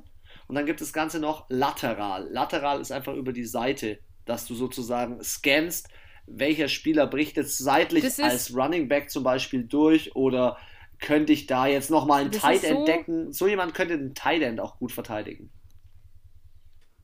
Also quasi wie wenn du Hacke aus dem Club kommst, auch wenn es schon lange her Super ist. Vergleich. Und dann lateral, fett auf die Seite, quasi an der Hauswand vorbei. Genau, Schlagseite, also richtig mit Schlagseite. Das ist Ja. lateral. Genau. Und das sieht man jetzt hier zum Beispiel auch krass an seinen Tackles. Er hat 54 Tackles, das ist eine gute Zahl, 7,5 Tackles for Loss, aber jetzt kommt's. 4 Sacks und gleich so gleichzeitig 4 Interceptions. Das heißt, er ist ein Off-Ball, ein? Off-Ball-Linebacker, der ähm, die Baller. Spieler aus dem Spiel nimmt, die äh, nicht zwangsläufig an den Ball kommen. Also wie ich schon vorhin sagte, er kann beispielsweise auch die Deckung übernehmen für den Tight End. Er hat diese Intelligenz und er ist äh, mit dieser Art und Weise, so wie er spielt, ein Pro Bowl, äh, ein Pro Bowler, weil so wie er spielt, kann er jedes Down spielen. Da muss er nicht irgendwie ausgesetzt, äh, ausgewechselt werden und dann heißt ja, wir haben da jemand, der speziellere Fähigkeiten auf dieser Position hat, sondern er hat alle Positionen. Er hat sie. Er ist drin. Gut, und dann kommen wir noch Okay. zu unserem letzten Spieler, Nick Bolton aus Missouri College. Ähm, es wird sehr wahrscheinlich in der zweiten Runde äh, gedraftet und ähm, ist eher so ein etwas kleinerer Spieler. Dementsprechend bei ihm ist es so, er sollte halt natürlich schon über die O-Line drüber schauen. Das wird dann eine relativ spannende Nummer bei ihm, glaube ich. Trotzdem viele Tackles für das, dass er, wenn er gegen das Running Game ähm, ja, verteidigt, ist er richtig gut, hat er den guten, den richtigen Winkel, einen guten Instinkt, wo der Ball hinkommt. Aber letztendlich, wenn du ihn gegen ja, äh, Ends spielen lässt oder athletische Spieler, ähm, die in der äh, in der, ja O-Line spielen, so rum war es, ähm, wird es ein Mismatch geben und dementsprechend, ja, spannend, äh, wie der Spieler letztendlich ähm, abschneiden wird. Er ist jemand, der ja in seinem College eher an so einem kleineren College ist, aber trotzdem abliefern kann mit 1,83 und 105 Kilo. Mal sehen, er landet trotzdem auf Nummer 5. Ist Potenzial nach oben. Auf jeden Fall. Gut. So. Letzte Position. Dann hast du uns schön da durchgeführt. Absolut. Dann kommen wir zu den Defensive Backs. Den. Genau. Letzte Positionsgruppe. Bei den Defensive Backs ähm, ist auch nur einer ganz, ganz weit oben, weil er letztendlich mit seinem Vater in Verbindung gebracht wird, der äh, in der Liga spiel, schon gespielt hat. Und zwar Patrick Sertain, der Erste. Ich glaube, er hat damals gespielt bei den Dallas Cowboys, wenn ich mich nicht täusche. Und er ist jetzt so ein Spieler aus Alabama, der wird in Runde 1 und der wird relativ weit oben gehen, ähm, weil er ist, er hat die richtige Größe mit 6 Fuß 2. Ähm, er hat eine krasse Armlänge. Er ist letztendlich jemand, der ähm, dem Spieler oder dem Gegenspieler die Zone komplett zumacht und das Tempo von dem Wide Receiver mithalten kann. Und das ist halt etwas, was, was super, super wichtig ist. Ähm, sorry, Sertain hat bei den Miami Dolphins und bei den Kansas City Chiefs gespielt. So war's. Und wenn du bei dem College wie bei Alabama in der SEC ähm, spielst, dann bist du auch getestet ähm, als jemand, der, der das Battle gerne annimmt. Ja, also der wird ab der. Man muss auch sagen. Ja. Ja, erzähl weiter. Er wird ab der ersten Woche Starter sein. Das ist das Letzte, was ich dazu sagen wollte. Der wird, der ist brutal. Also, wenn ich jetzt so durchschreibe, ist ja aufgeschrieben, äh, welche äh, Nachwuchstalente aus dem Draft, aus von welchen Colleges kommen. Und wir haben in fast jeder Top 5 ähm, das Alabama College, außer bei den Titans mhm, mh. und bei der O-Line. Und sonst haben wir jetzt, äh, okay, und bei den Edge Rushern. Aber sonst, wir hatten jetzt bei der D-Line, bei den Defensive Backs, dann Quarterbacks. Warte, ich muss noch mal schauen. Genau, bei den Quarterbacks ist einer dabei, zwei bei den Wide Receivers und bei den Running Backs. Also es ist schon eine sehr gut vertreten, die Alabama University dieses Jahr, vor allem was halt äh, die hohen, also sie haben, bieten für viele Positionen haben sie hohe, hohe Draft-Pick-Wahrscheinlichkeit. Mal sehen, was da, äh, wer dann wirklich in der ersten Runde alles genommen wird. Ähm, ich freue mich schon auf meinen nächsten Spieler, auf den du dich sicher freuen wirst, weil er bei einem richtig lustigen College spielt, nämlich die, der Spieler heißt JC Horn und er spielt bei dem Team von Carolina University und das Team heißt die Carolina Gamecocks. ähm, What the fuck? Ein, äh, eins, Was ist das für ein, äh, wie heißt das College? Also das heißt ja nicht äh, Cock irgendwas? Car Carolina, Carolina heißt das College. South so, Carolina, okay, South Carolina so, Gamecocks. Es geht ja North, South, was weiß ich, links, rechts, West, oh, East. ähm, er ist letztendlich 1,85 groß, 93 Kilo schwer und er ist wirklich jemand, den man sehr gerne auch mal mit Darius Slay vergleicht, weil er als Cornerback wirklich so ein Press-System spielt. Das heißt, er setzt ähm, seinen Gegenüber oder seinen Wide Receiver, den er verteidigt, sehr stark unter Druck ab der ersten Sekunde. Er lässt ihm gar keine Freiräume. Ähm, du kannst ihn durch Stutter Steps zum Beispiel, also durch schnelle Bewegungen mit den Beinen, äh, kannst du ihn schlagen, weil er hat halt einfach von der Hüfte her nicht die Beweglichkeit, um die Ecke zu kommen. Aber sonst ist das wirklich äh, JC Horn ähm, die absolute Nummer zwei. Aggressiver Spielstil, ähm, der ihn, glaube ich, ja, relativ schnell in die Startaufstellungen bringen wird. Ich sehe bei dem Spieler sehr, sehr viel Potenzial und äh, auch einen sehr hohen Pick. Nummer 3, Greg Newsom. und da muss ich jetzt noch mal kurz spicken, an welchem College er spielt. Und Greg Newsom spielt in Northwestern. Ah ja, genau. Northwestern. Northwestern College. Ähm, und wir hatten es ja bei den letzten Picks schon. Er ist ähm, einer der Spieler, die in ein ganz bestimmtes System gut reinpassen. Also es kommt äh, darauf an, wie du verteidigst. Und ähm, der eine oder andere kennt vielleicht Kyle Fuller. Ähm, wenn du den, den Wide Receiver dir gegenüber hast, der jetzt von der Muskulatur her nicht so, ja, so umfangreich ist, wo ich jetzt sage, ähm, das ist jetzt nicht so eine Maschine wie zum Beispiel ähm, bei den Atlanta Falcons, ähm, die Wide Receiver. Also, wenn du einen Michael Thomas verteidigst, Michael Thomas ist zum Beispiel eher so ein, ein leichterer äh, Wide Receiver, eher so ein flexiblerer, schneller Wide Receiver. Mit solchen hat er kein Problem. Ja, oder Tyler Lockett. Genau, so. aber hast du dann letztendlich jemanden, der so ein bisschen schwerer ist, so ein bisschen mehr den. den DK Metcalf. Genau, so DK Metcalf-Style eingesetzt wird. So eine laufende Maschine. Dann wird es ein bisschen schwierig. Und ähm, gegen solche Wide Receiver macht, hat er dann ein bisschen Probleme. Äh, dafür ist es. Aber die sind ja auch nicht die Regel. Erstens das, also er macht es dann halt immer wett, ähm, wenn man auf dem College das sieht, durch seine Geschwindigkeit. Er bleibt halt an dem Spieler dran für einen langen Zeitraum. Und das ist dann schon ziemlich high-end und ziemlich nice. Auf jeden Fall. Greg Newsom, Northwestern. Ja. Nächster Spieler, Caleb Farley. Caleb Farley, eigentlich wollte ich ihn so ein bisschen früher reinwerfen. Ähm, bei dem Virginia, bei Virginia Tech spielt er als, als äh, Cornerback oder als Defensive Back.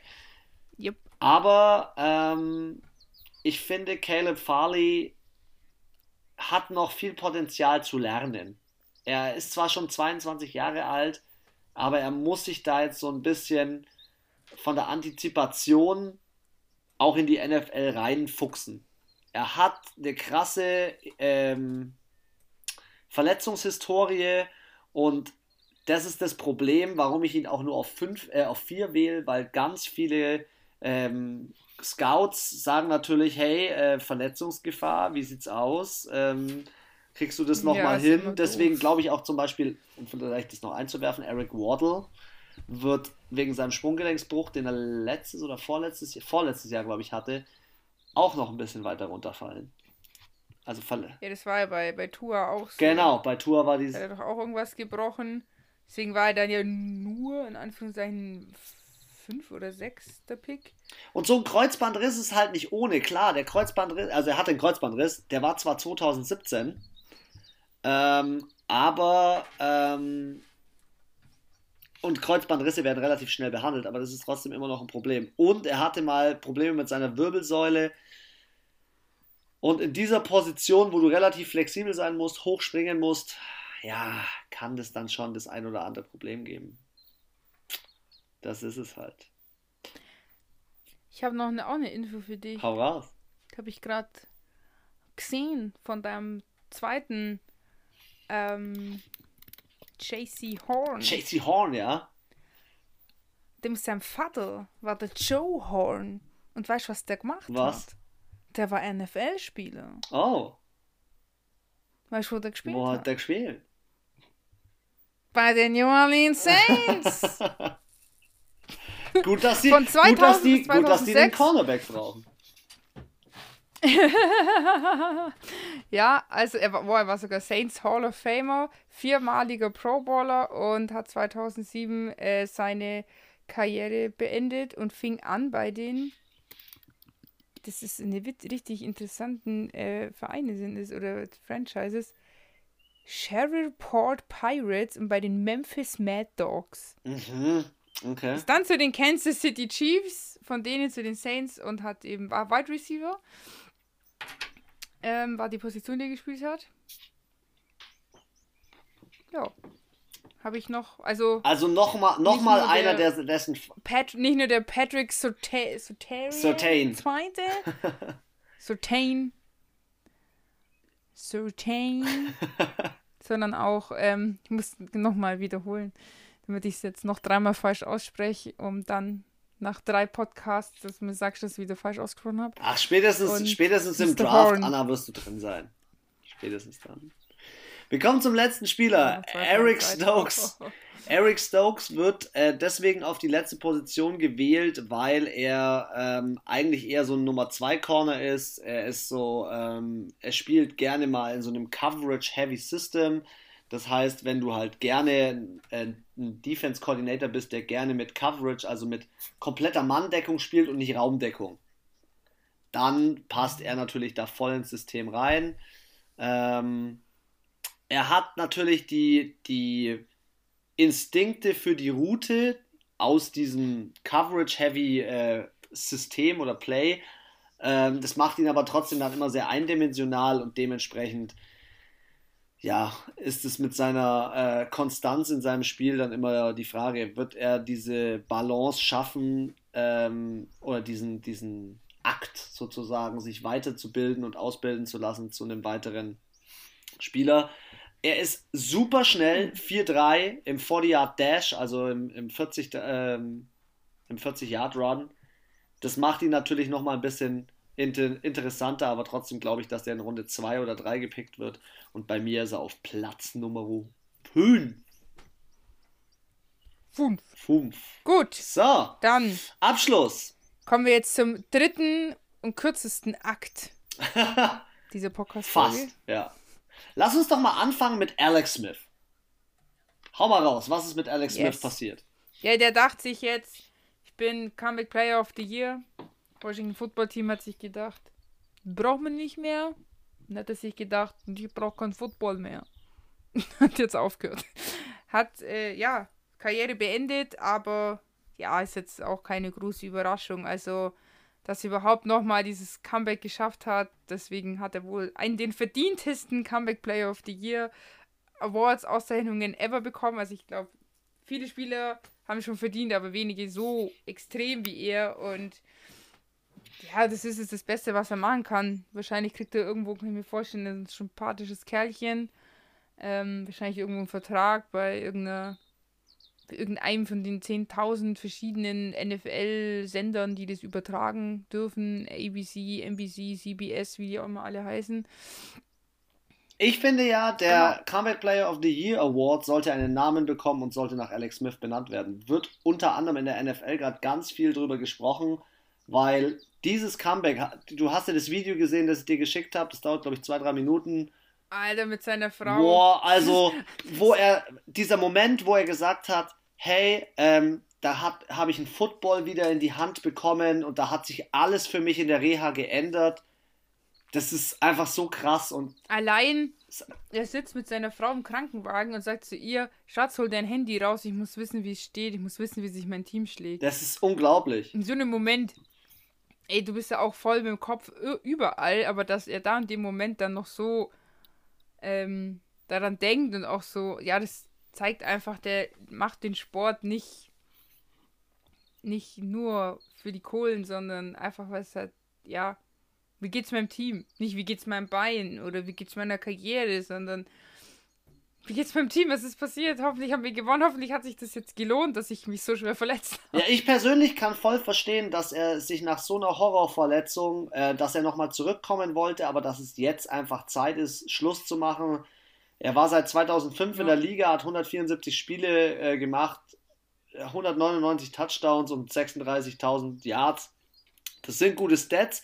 Das sind keine Stats für die Hall of Fame. Aber dieses Comeback nach über 600 Tagen zurückzukommen, wie gesagt, wäre es mir wert, zu sagen: Hey, pass mal auf, Junge, dir widmen wir genau diesen Award. Wer wäre jetzt nicht, also ja, wenn es jemand würdig wäre, dann auf jeden Fall er. Ja, ja. Ich habe gerade entdeckt, wir haben eine News noch gar nicht mit auf dem Tacho. Die würde ich ganz kurz noch schnell einwerfen. Bereits seit 14 Jahren Coach bei den Steelers, Mike Tomlin. Nochmal drei Jahre obendrauf. Oh ja. Ich muss ehrlich sagen, ich finde die Entscheidung von den Steelers gut. Haben sie ähm, richtig gemacht, ähm, weil er letztendlich Konstanz ins Team reinbringt. Also auch wenn mal ein, ähm, Ben Rattlesberger verletzt ist, auch wenn es letztes Jahr mit dem, White, äh, mit dem Running Back, mit James Conner nicht so ganz geklappt hat, Juju nicht komplett auffährt, er ist der, der, der Anker. Er ist, äh, Ja. ja, der hat die, die ganzen voll da unter Kontrolle. Ja. Er hat auch den Juju unter Kontrolle. Er sagt dem Juju ganz klar, was soll ja. die Scheiße? Wenn er da auf dem, auf dem Logo rumtanzt. Auch einen Claypool. Also, ich finde, es ist die richtige Entscheidung. Die Saison war jetzt nicht die. Sie hat mega gut angefangen, ein bisschen abgestürzt, zu hoch geflogen. Aber, Herrgott, es war keine schlechte Saison. Sie sind in die Playoffs gekommen. Ja, es, sind ja, es ist ja nicht immer nur der Trainer schuld, es ist nicht nur Quarterback schuld. Es ist ja auch so ein Zusammenspiel. Absolut. Dann kommen wir mal zu einem Big Deal, den man ja unbedingt noch erwähnen muss, denn die Kansas City Chiefs sind raus aus der ersten Runde im Draft. Sie haben an die Baltimore, Baltimore Ravens den 31. Pick abgegeben, denn sie haben sich entschieden, Orlando Brown zu holen. Und Orlando Brown, muss man wissen, ist letztes Jahr eingesprungen ähm, für Ronnie Stanley. Ähm, der war der Left Tackle bei den äh, Baltimore Ravens und hat sich direkt nach seinem Big Deal, vielleicht kannst du dich erinnern, er hat, glaube ich, über 100 Millionen Vertrag bekommen, hat er sich direkt verletzt. Und dann ist Orlando Brown eingesprungen und hat als linker Tackle gespielt, war eigentlich als rechter Tackle ausgebildet, hat am Ende gesagt, hey, ähm, Leute, ich bin eigentlich ein linker Tackle, ich bin eigentlich richtig, richtig gut. Ähm, bin eigentlich ein Linko. Ja. Und ja, jetzt ist das Thema das. Ähm, er wollte, oder die, die ähm, Chiefs haben letztendlich viele Spieler verloren, unter anderem Eric Fischer. Und dementsprechend mussten sie sich nachverpflichten. Jetzt haben sie wieder eine recht gute O-Line mit Orlando Brown, Joey Tooney, Austin Blythe, Kyle Long. Ähm, das sind ziemlich nice Spieler jetzt reingekommen. Und der Trade mhm. war ein krasser Pick-Trade. Also Orlando Brown hat, ähm, ist zu den Kansas City Chiefs gekommen, plus der Zweitrunden-Pick äh, 2022 und ein Sechstrunden-Pick 2022. Und dafür haben die Ravens den Erstrunden-Pick 2021 von den ähm, Chiefs bekommen, den Dritt- und den Viertrunden-Pick von diesem Jahr, also von 2021, und einen Fünftrunden-Pick 2022. Ich weiß jetzt noch nicht, wer okay. hier der Winner ist, so von diesem Pick hin und her geschiebe. Für mich ist der größte Gewinner, Gewinner, Pat Mahomes. Pat Mahomes hat eine gute O-Line, die ihn wieder schützt. Und letztendlich ähm, greifen die Chiefs nochmal an. Ich finde, die Chiefs sind aus dem Playoff-Rennen noch nicht ganz ausgestiegen, nur weil sie letztes Jahr jetzt so versohlt worden sind. Siehst du die, äh, die Chiefs dieses Jahr als Contender? Ich sag, ich, ich sag einfach gar nichts so. Nein. Nein? Weshalb? Ich glaube, die anderen Mannschaften, also. Ich glaube, es wird so ein bisschen einen Wechsel geben. Okay.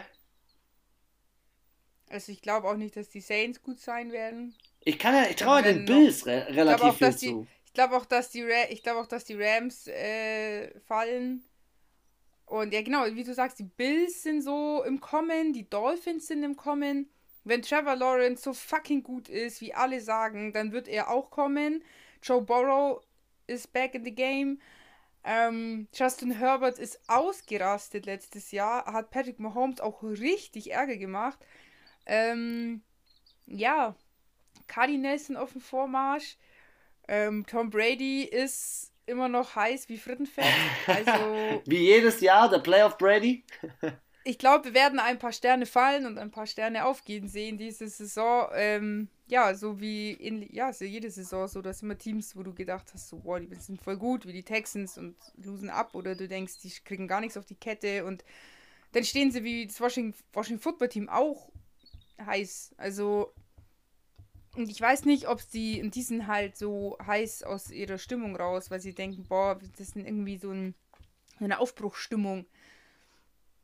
Aber sie, ja, ich weiß nicht, ob die Chiefs nochmal in diesen emotionalen Flow kommen. Dieses, boah, 50 Jahre, kein Super Bowl-Titel, wir sind die, wir haben den besten Quarterback, wir sind die heftigsten. So, weiß ich nicht.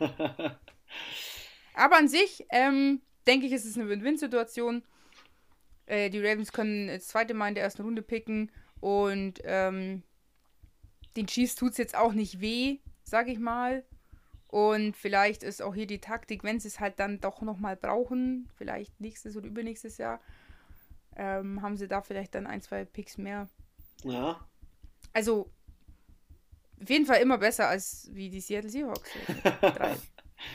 Dann kommen wir zum letzten Thema. Es gab eine kleine Regeländerung in der NFL. Es gibt ja nicht nur jetzt die 17 Spiele in der NFL, ähm, sondern die Regeländerung ist, bestimmte Positionsgruppen dürfen jetzt auch einstellige Zahlen tragen. Also es wird so eine Nummernänderung ah, ja. geben. Und alles angestoßen wurde, das ganze Thema, vor, bei ne, so einem Meeting der ganzen Owner, und zwar die Kansas City Chiefs haben das Ganze angestoßen. Ähm, dass man das doch machen könnte. Und vielleicht so als kleine Aufklärung, normalerweise haben Quarterbacks, Kicker und Panther die Nummer 1 bis die Nummer 19. Jetzt dürfen diese Nummern auch andere Spieler tragen. Zum Beispiel Defensive Backs 1 bis 49, Tight End 1 bis 49 und 80 bis 90 und Wide Receiver, Running Back, Linebacker 1 bis 59 und 90 bis 99. Das Thema ist eigentlich erst dadurch so groß geworden, als Tom Brady gepostet hat, den Spruch Good luck identifying players, weil er der Meinung ist, er findet seine Gegenspieler nicht mehr und kann sie nicht mehr richtig ausmachen, weil er das so an der Nummer festmacht. Also da muss ich sagen, Hä, was? Das muss ich mir jetzt nochmal ein bisschen, also die Aussage checken. Also jetzt pass auf, normalerweise hat dann Tight End keine Ahnung, nee, der, der Gegenspieler vom Tight End, Linebacker hat zum Beispiel die 54 oder so. Jetzt könnte aber ein Linebacker auch mit der Nummer 2 spielen. Könnte er machen. Jetzt ja, so. ja. Und Tom Brady sagt halt, ja okay, jetzt steht da die Nummer 2, warum steht da jetzt die Nummer 2? Ich kann mir nur merken, dass es die Nummer 54 ist und da ist jetzt diese Änderung und jetzt sagt er, viel Erfolg dabei, die Spieler richtig zu identifizieren, was du ja als Quarterback auch lesen musst.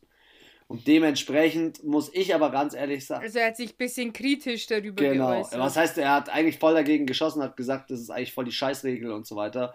Und ich muss ehrlich sagen, ich finde es halt ein bisschen lächerlich, ähm, von beiden Seiten aus. Auf der einen Seite von Tom Brady aus, der halt sagt, äh, er findet seine Gegenspieler nicht mehr, weil äh, er ist schon so lange in der, in der Liga.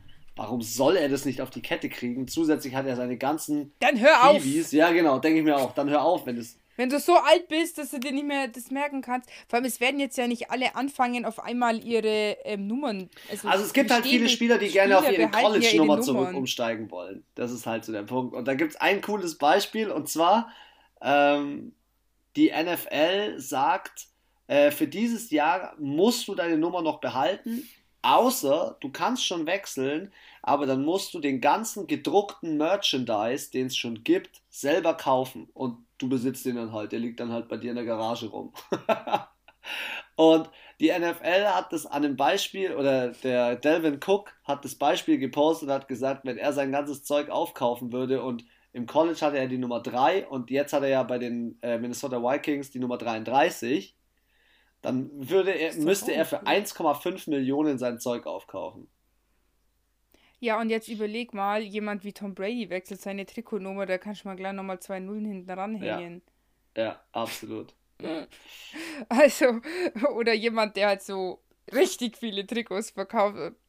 Also ich muss sagen, was soll ich dazu sagen? Es ist ein verficktes First World Problem, also Sehe ich das auch ist für mich so. kein Problem. Das sind einfach, das, also dass man sich überhaupt darüber unterhält und diskutiert, ist in meinen Augen lächerlich. Verwendet euer Zeit, euer Geld, euren Brain, was auch immer, doch einfach für sinnvolle Sachen. Es ist einfach eine scheiß Regel, die wurde geändert und dann setze ich mich abends hin auf meine Couch und sage zu meiner Frau oder zu meinem Mann oder whatever, Mutter, sag, ich finde es scheiße und fertig. Aber wieso muss man da wieder eine soziale Medien da auf Twitter wahrscheinlich irgendeinen so Bullshit anstoßen?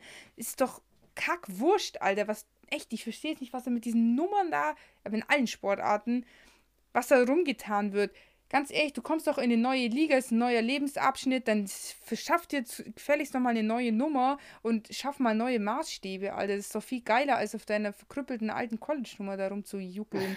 Und ich meine, dann ist, was ist, dann kommst du da, wirst gedraftet und dann ist halt einfach die 99 ähm, Aaron Donald und den traust du dich bestimmt nicht zu fragen, ob du seine Trikotnummer haben kannst, weil auf dem College habe ich ja auch immer die 99 gespielt.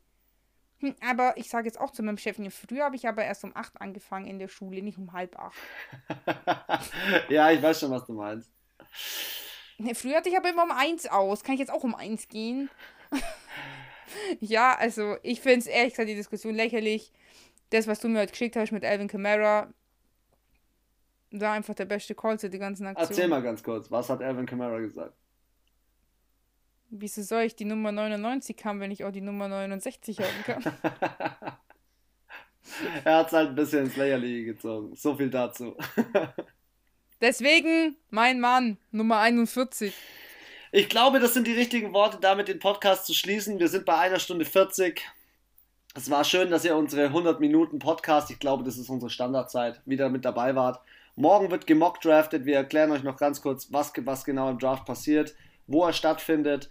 Und ähm, ja, hört morgen gleich wieder rein. Und am Donnerstag ist äh, Draft Night. Cleveland, let's do it. Die letzten Worte gehören dir, Anna. Juhu. Ja, äh, ich hoffe, ihr hattet auch beim äh, zweiten Teil unserer ähm, NFL Needs äh, Spaß, konntet was mitnehmen. Und ähm, auch haben wir jetzt ja alle Positionen soweit mal ähm, unsere Top 5 präsentiert. Und ähm, ja, wir sind gespannt, was passiert, wie der Draft abläuft. Der letzte war ja digital, dieser wird wieder ähm, mehr persönlicher sein. Ähm, und ja, dazu eben äh, informieren wir euch dann noch morgen rechtzeitig vor dem Draft. Eben, wie Chris schon angekündigt hat, machen wir einen kleinen Mock-Draft, sprich, welche Positionen denken wir werden, von welchem Team, welcher direkt genau welche Person wird da gedraftet. Und genau, nächste Woche werden wir das Ganze dann natürlich auch nochmal besprechen. Und nein, wir gehen nicht alle sieben Runden mit euch durch. Aber so die erste Runde müssen wir auf jeden Fall ansprechen. Wo wurde noch äh, hoch ähm, hochgedraftet, runtergestuft? Wer hat da noch? Das ist ja auch ganz oft, dann heißt es eigentlich, das und das Team kommt dran, auf einmal kommt ein anderes. Genau, also in diesem Sinne hoffe ich, ihr hattet wieder äh, viel Spaß wünsche euch eine wunderschöne Restwoche und freue mich, wenn ihr bald wieder einschaltet. Bis bald. Tschüssi.